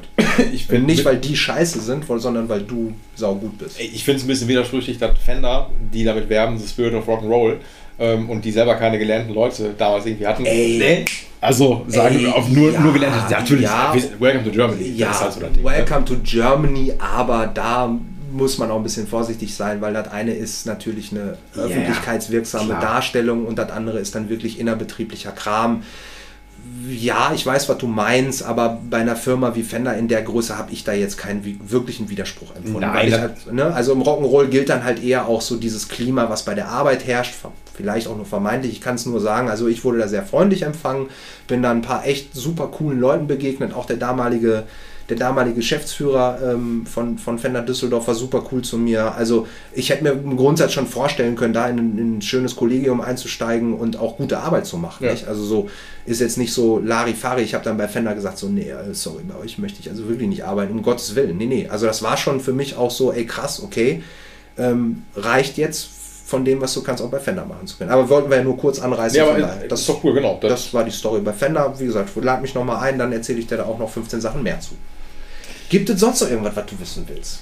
nee, ich würde gerne abschließend noch eine Sache trotzdem sagen. Let's do it. weil ich das, für mich persönlich ist das sehr wichtig, auch für meinen, glaube ich, weil das ja jetzt so eine Zeitreise auch nochmal so durch die Musikshop Achse natürlich auch gewesen ist und Logisch. natürlich auch Pauls Gitarcast ja auch, weißt du, mich gibt es ja noch gar nicht so lange als eigenständige Comedy, bin, Das jetzt, stimmt. Ne, bin jetzt auch im dritten Jahr quasi erst Ja. und für mich geht es natürlich auch viel darum, auch viel zu sagen, wo was hergekommen ist Mhm. und dann habe ich dir, glaube ich, schon mal in irgendeiner Sprachnachricht oder sowas gesagt, aber für mich wird immer, auch wenn ich jetzt dieses Erbe oder Legacy weiterführe, Ja. aber für mich wird auf alle Ewigkeit so, ne, der Musikshop Axel wird immer so in der Crew-Variante bleiben, so wie meine Wahrnehmung ist. Mhm. Das ist der Lars, das ist der Jabba, das ist der H-Man und das bist du. Ihr Ja. vier, so, ne? Und das ist so für mich so diese erste feste Kerncrew. Ich habe natürlich den, den, ich kenne den George, aber habe den nie als Schrauber mitbekommen. Logisch. Thorsten kenne ich auch genauso wenig als Schrauber im Shop. Ja. Und ich kenne euch als Crew. Ich hatte, glaube ich, in der ersten Folge, glaube ich, mal erzählt, oder die mit dem Dom, dass ich dich quasi auch, du warst mein erster Anlaufpunkt, wir waren auf der gleichen Schule auch zusammen. Das stimmt, So obwohl wir da auch, jetzt ne? keinen Kontakt hatten, Nee, weil ich gegangen bin, als du kamst. Genau, also ne? wir liegen auch Aber so zehn Jahre auseinander. So, wir waren ne? bei den gleichen ätzenden Lehrern und Genau. so weiter, ja. Und ähm, das ist halt, ich, für mich ist das sehr nostalgisch. So einfach dann so nochmal Das ahne ich. Ne? Und ich finde es einfach cool, weil natürlich finde ich dann auch geil, dass ich das so weiterführe. und Ich bin auch mega stolz darauf, aber für mich ist immer so, ich zähle mich nie so richtig zu der Musikshop, damaligen Musikshop Axel Crew, obwohl ich das natürlich auch irgendwann dann war. Ja. Aber ich, für mich ist das immer so dieses, ähm, ja, wie so eine Mannschaft, von der man träumt, die mal irgendwie einen Pokal geholt hat und sagt, das ist die Mannschaft gewesen, so zu der Ära. Und Ja, also man könnte tatsächlich kurz drüber nachdenken, jetzt wirklich so Musikshop Axel, für Musikshop Axel-Kenner, falls welche zuhören. Es gab über die Jahre halt immer wechselnde Besetzungen. Die waren nicht so stark fluktuierend, dass man jetzt sagt, okay, das hat pro Monat gewechselt, sondern es gab schon so, so, so richtige Zeitabschnitte, so Ära, die Urära und dann die nächste und so. Also es gibt auch eine Ära vor all den Leuten, über die wir heute gesprochen haben. Ja. Der Lars dann nämlich stand als sehr, sehr junger Mann. Ich glaube, er war damals, darf man ich das glaube, sagen? ich, ich glaube 16. 16 Ja. oder so, ne? Und, äh, und, dann, und dann irgendwie diesen Laden irgendwie unter seiner Führung hatte und dann zusehen musste, wie man sowas gestaltet. Und das ist natürlich eine wahnsinnige Aufgabe. Und das kriegst du natürlich auch nicht alleine gewuppt. Und da waren Leute am Start, die da gearbeitet haben, die dann von vielen Leuten vielleicht gar nicht mehr auf, viele Leute gar nicht mehr auf dem Zettel haben. Und es gab, um das mal aus meiner Perspektive kurz zu schildern, gab es natürlich für mich auch diese Traumbesetzung. Das waren damals auch der Lars, der H-Man, der Jabba definitiv, der George, und dann kann ich noch den, den, den, den Daniel, äh, beide Daniels erwähnen, also den Original Headbanger, wie wir ihn damals mhm. genannt haben, aka der Faltige, Shoutout Daniel. Und, und der, ja, sorry, aber die härteste Falte äh, ne, in Essen. Und, äh, und der andere Daniel, Dan the Man, auch Shoutout an dieser Stelle. Definitiv. Brother from another mother. Ähm, so, und die waren irgendwie auch noch mit dabei. So, und ja, dann kam ich irgendwann dazu und war der Rookie. Ich war gute vier, fünf Jahre jünger als der nächstältere. Also wirklich so mit 18, 19 und so. Und, und hatte das dann auch. Und ja, dann war das einfach eine Ära, die du wahrgenommen hast. Die hatte halt so sieben, acht Jahre in der Konstellation mindestens Bestand. Und ich glaube, da sind auch andere Leute einfach, die diese, von dieser Ära geprägt wurden. Schüler von mir, Kunden von uns damals und für mich sehr schön, das habe ich dir auch immer wieder gesagt, das werde ich dir auch immer wieder sagen, wie ich auch eingangs schon sagte, wahnsinnig schön, wenn man einfach sieht, dass Sachen, in die man selber viel Arbeit und Liebe gesteckt hat, heutzutage immer noch leben und atmen. Ja. Und dann auch noch von Leuten getragen werden, wie dir jetzt zum Beispiel oder deinen Bandkollegen, wo man einfach weiß, das sind keine Pappnasen. Die sind sowohl fachlich korrekt und, und aber auch menschlich auf einer Ebene, wo man wirklich sagt, so, ich weiß, dass das nicht meins ist, was ich dir da übergeben habe. Ja. Das ist der Musikshop Axel gewesen und ich war der Schrauber von der Werkstatt. Ja. Ich weiß aber auch, was ich da aufgebaut habe. Wir haben uns heute den Tag über schon viel über Arbeit, Wertschätzung von Arbeit, Qualität von Arbeit etc. unterhalten. Und ich weiß, dass ich gute Arbeit gemacht habe und ich weiß, dass ich einen Kundenstamm da am Start hatte, der dann natürlich auch gefragt hat, ja, wo gehen wir denn jetzt hin? Mhm. So, und dass du da halt auch einen großen Korb dann in die Hand bekommen hast, sozusagen, und den auch erstmal tragen musstest. Und das hast du super gemacht und schnippst mit dem Finger und das ist irgendwie acht, neun Jahre später. Du bist selbstständig, hast deinen eigenen Laden, ich mache hier meinen Scheiß. Und also ich könnte nicht glücklicher sein. Es gibt natürlich immer Sachen aus der Vergangenheit, auch da haben wir heute drüber gesprochen, die sind dann nicht ganz so geil und auch menschliches, was nicht ganz so geil ist und so. Aber unterm Strich die Sachen, die ich dann wirklich gemacht habe, das Studio und die Werkstatt und so, das lebt und atmet heute durch dich und das ist einfach äh, ja, eine der schönsten Sachen, die mir passieren kann. Da bin ich dann auch gerne mal für einen Moment nostalgisch. Ansonsten denke ich mir oft so, ey, quit living in the past. So, es gibt eine gute Gegenwart und eine Zukunft, auf die wir hinarbeiten wollen und müssen. Ich will das zumindest und freue mich drauf. Und das Ganze dann, wie gesagt, wenn ich mit so einer Nostalgie irgendwie umgehen darf, ey, also stolz ist das falsche Wort, das wäre ja völlig, ist eh auch nicht so mein Ding, aber einfach eine große Zufriedenheit und, und, und, und ein wirklich schönes Gefühl zu wissen, dass in der alten Heimat irgendwie Sachen am Start sind, ich sag's nochmal, die einfach leben und atmen und, und einen Fortbestand haben und, wie du das auch immer machst, auch Props geben und das anerkennen, was man da gemacht hat und so. Ich könnte dich fast knutschen wir haben jetzt Corona. Da hast du jetzt einen Moment gebraucht, genau, um was das geht halt nicht sagen. wegen Corona, ja. sonst gerne. Aber nee, es ist einfach schön, man muss das auch einfach mal anerkennen und ich finde, da darf man sich auch mal gerne das ein oder andere Mal sagen, dass das einfach nice ist. Finde ich auch, wirklich. Also ich, wie gesagt, das habe ich glaube ich am Anfang nur ganz kurz gesagt, ähm, ob das jetzt Musikshop Axis ist, ob das dir ist, weil du mich eingearbeitet hast und dieses Erbe auch damit so übergeben hast und natürlich ist das immer eine Sache, was machst du jetzt daraus? Also du musst ja Bock darauf haben, dich da reinknien und das kommt von jetzt auf gleich, geht Voll. dann einfach nicht. Ne? Voll.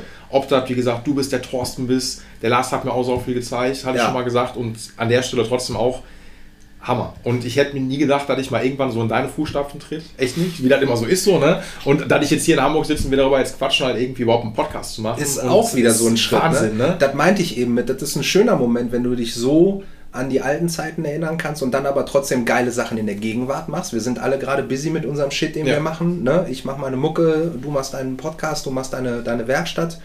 Ähm, und wir gucken in die Zukunft, weil du genau. willst weiterkommen, du willst auch noch ein paar Sachen erleben. Für mich ist das genauso. Äh, was könnte es Schöneres geben? So, wenn jetzt noch irgendwie dafür gesorgt wird, dass wir gesund bleiben und dass wir irgendwann wieder auf Konzerte gehen können und, und Konzerte spielen dürfen, ähm, will ich mich erstmal nicht beklagen. Alles, alles Juti. So, und, und wenn ich auch manchmal irgendwie mit der Tätigkeit dann damals, als ich aufgehört habe, damit hart gestruggelt habe und mir gedacht habe, wofür war das denn jetzt gut? Äh, hierfür. Zum Beispiel. Zum Beispiel. Und viele andere Sachen, die auch derbe sind. Und ja, geil. Lass uns doch beim nächsten Mal dann genau da anknüpfen und über die Gegenwart und die Zukunft reden. Ja, wir machen Rückspiel noch dieses Jahr irgendwann. Ja. Wenn alles wieder cooler ist, kommst Super du cool. Ja. Ey, tausend Dank, dass ich hier war. Ja, Ne? danke, dass ich mit da, da sein durfte Gerne. in meiner Küche und ins Mikro husten würde. Darf ich noch ein bisschen, bisschen ganz klar, paar, paar kleine letzte Worte? Hättest du danach bitte. gefragt? Ja. Gut, dann erstmal die miese Eigenwerbung. Ich mache Miesmucke. Ähm, ich will den Namen eigentlich gar nicht sagen. Das ist eine unfassbar bescheuerte, witzige Geschichte, wie, wie Bandnamen immer so sind. Aber es ist quasi mein Eigenname. Man hat mich immer nach meinem Nachnamen genannt, der eigentlich Messerich ist. Und das hat dann tausend Permutationen erfunden. Und die Hamburger hier mit ihrer bräunen Schnauze, die nennen mich seit jeher Mesaric. Und mir hat irgendein Dude mal, als ich dann angefangen habe zu releasen, unter meinem jetzigen Projekt irgendwie ein, ein, ein super geile Grafik gemacht und hat einfach meinen Namen dahin geschrieben und hat den aber statt mit S mit Z geschrieben. Wer meinen Sound mal checken will, Mesaric ist der Name. Gibt's überall. Spotify, Apple Music, Soundcloud, dies, das, Ananas. Also wirklich überall. Ich glaube sogar auf fucking TikTok oder so. Verlinke ich alles auch in den Shownotes. So. Genau, wird alles schön verlinkt und so, könnt ihr euch anhören. Hat mit Gitarre teilweise was zu tun. Nicht erschrocken sein, wenn es mal ganz anders ist. Ich bin großer RB, Hip-Hop, Soul, Jazz, Funk und was auch immer noch Fan. Und das hört man hoffentlich auch ein bisschen. Viel Elektromucke ist da auch drin. Ich habe da Bock drauf. Ich habe vor, ich glaube, zwei Monaten, drei Monaten eine EP gedroppt. Fünf Songs. Wie gesagt, Spotify überall zum Anhören. Würde mich freuen, wenn jemand feedbacken will. Freue mich immer über Mails, freue mich immer über Instagram-DMs. Ignoriere ich dann zwei Wochen weg und komme dann wie irgendwann durch. Nein, im Ernst. Also wirklich, wenn jemand irgendwie Response machen will, ich bin mega happy über jeden Scheiß. Wer dumme Fragen über Gitarren stellen will, ich bin nicht mehr so lieb drin wie Paul. Fragt mich einfach, ich leite das an Paul weiter. Auch Preisanfragen für Gitarren. Genau, alles. ne? Also wirklich alles. Hit me up, let's work. Und vor allem auch an Leute, also mag jetzt vielleicht un unwahrscheinlich erscheinen, aber ich habe Bock mit Leuten zusammenzuarbeiten auf musikalischer Ebene. Wer Songs schreibt, wer singt, wer Gitarrenstuff braucht, wer Kickdrums braucht, wer Drum-Samples braucht oder irgendwas so, haben wir jetzt heute gar nicht drüber gesprochen. Ich hätte dich gerne ein bisschen zugesülzt mit dem, was ich heutzutage so mache. Vielleicht dann beim nächsten Mal. Aber wie gesagt, ihr wisst, dass ich Mucke mache. Ähm, hört gerne rein, wenn ihr Bock habt. Und better call Paul. Ja. Folgt dem Boris überall, auf allen Sowieso. Kanälen so, ne? Also eh, da ist schon so viel Fame am Start. Da werden die Leute, wenn die das sehen, denken sie, okay, muss ich folgen. Ist natürlich herber Quatsch, aber wie gesagt, macht alle gerne, folgt Paul, folgt mir, zieht euch das rein. Und ey, nochmal danke für, ähm, für Einladung zum Podcast. Gerne. Mega geil, dass du dir die Mühe gemacht hast, hier hinzukommen. Pauls Podcast Ich fahre jetzt gleich mitten in der Nacht noch nach Hause. on the road. Ja. Also Motherfucker ist echt on the road. Alle sitzen bei Roni zu Hause, können keine Kicks spielen. Der Typ ist auf Tour. Zieht euch das mal rein. Aber auch, ne, natürlich unter den. äh, absolut äh, Corona eingehalten. Ich habe ein Gästehandtuch aufgehangen. Ich habe meine Birkis, die Paul jetzt schon einen halben Tag lang anhat, äh, vorher desinfiziert. Und gleich gibt's Essen und, äh, und, und der Teller, den muss er selber abwaschen. So. Exakt. Und last but not least, sorry, muss ich machen. Big, big, big Shoutout an alle meine Hamburger Jungs und Mädels. Ich muss, sorry, aber zwei Sekunden lang ein paar Namen droppen. Ekambus, Mixwell, Mirko Machine, Style Wars und tausend andere. Danke für mich hier aufnehmen, falls das überhaupt einer von euch hört. Alles so Hip-Hop-Nasen. Derbe DJs, kennt von Gitarre spielen Jungs wahrscheinlich keine Sau. Gibt es Millionen geile Geschichten, die ich jetzt auch über die hätte erzählen können, die auch wirklich interessant sind und dann auch mit Musik zu tun haben. Ähm, danke Hamburg, dass ich hier so mit euch Mucke machen kann und dass Hamburg mich gut aufgenommen hat. Mir ist nämlich auch das war heute lange ein Thema, der das Herz in die Hose und der Arsch wirklich auf Ground Zero gerutscht, als ich hierher gekommen bin und dachte, okay, wie fasse ich hier Fuß? Hat alles super geklappt, haben mich super Leute unterstützt, die ihrerseits wiederum Heroes von mir sind, auch absolute Hip-Hop-Heroes sind. Checkt an dieser Stelle gerne mal zum Beispiel DJ Style Wars aus, für den ich jetzt schon ein paar Remixe gemacht habe, die es sogar auf Vinyl gibt. Oh, diese geile Selbstbeweihräucherung. Ich bin so ein derber Typ. Nee, also, so. Ein bisschen Shoutout auf meine, an meine Hamburg-Jungs. Ich habe alle vergessen, außer der vier, fünf, die ich genannt habe. Mein Roomie Jonesman muss ich noch erwähnen, der der, der härteste ist. Ich mache ja Sounddesign-Sessions bis um 4 Uhr nachts. Schraube ich hier Kickdrums und, und, und Drum-Samples und in der Lautstärke, die teilweise, also eigentlich gar nicht so doll, aber manchmal drehe ich echt auf. Der Typ ist das größte Sweetheart. So, Bruder, jetzt mache ich langsam Essen, dann essen wir alle zusammen. Vielleicht hörst du dir an. Danke an alle Zuhörer. I'm out. Schönen Tag noch. Keine Ahnung, wann wir uns wieder hören. In einer Woche, in zwei Wochen. Und bleibt gesund. Bis bald. Peace. Scoot. Dieser Gitarcast wurde dir präsentiert von Paul's Repair Shop. Better Call Paul, weil du deine Gitarre liebst.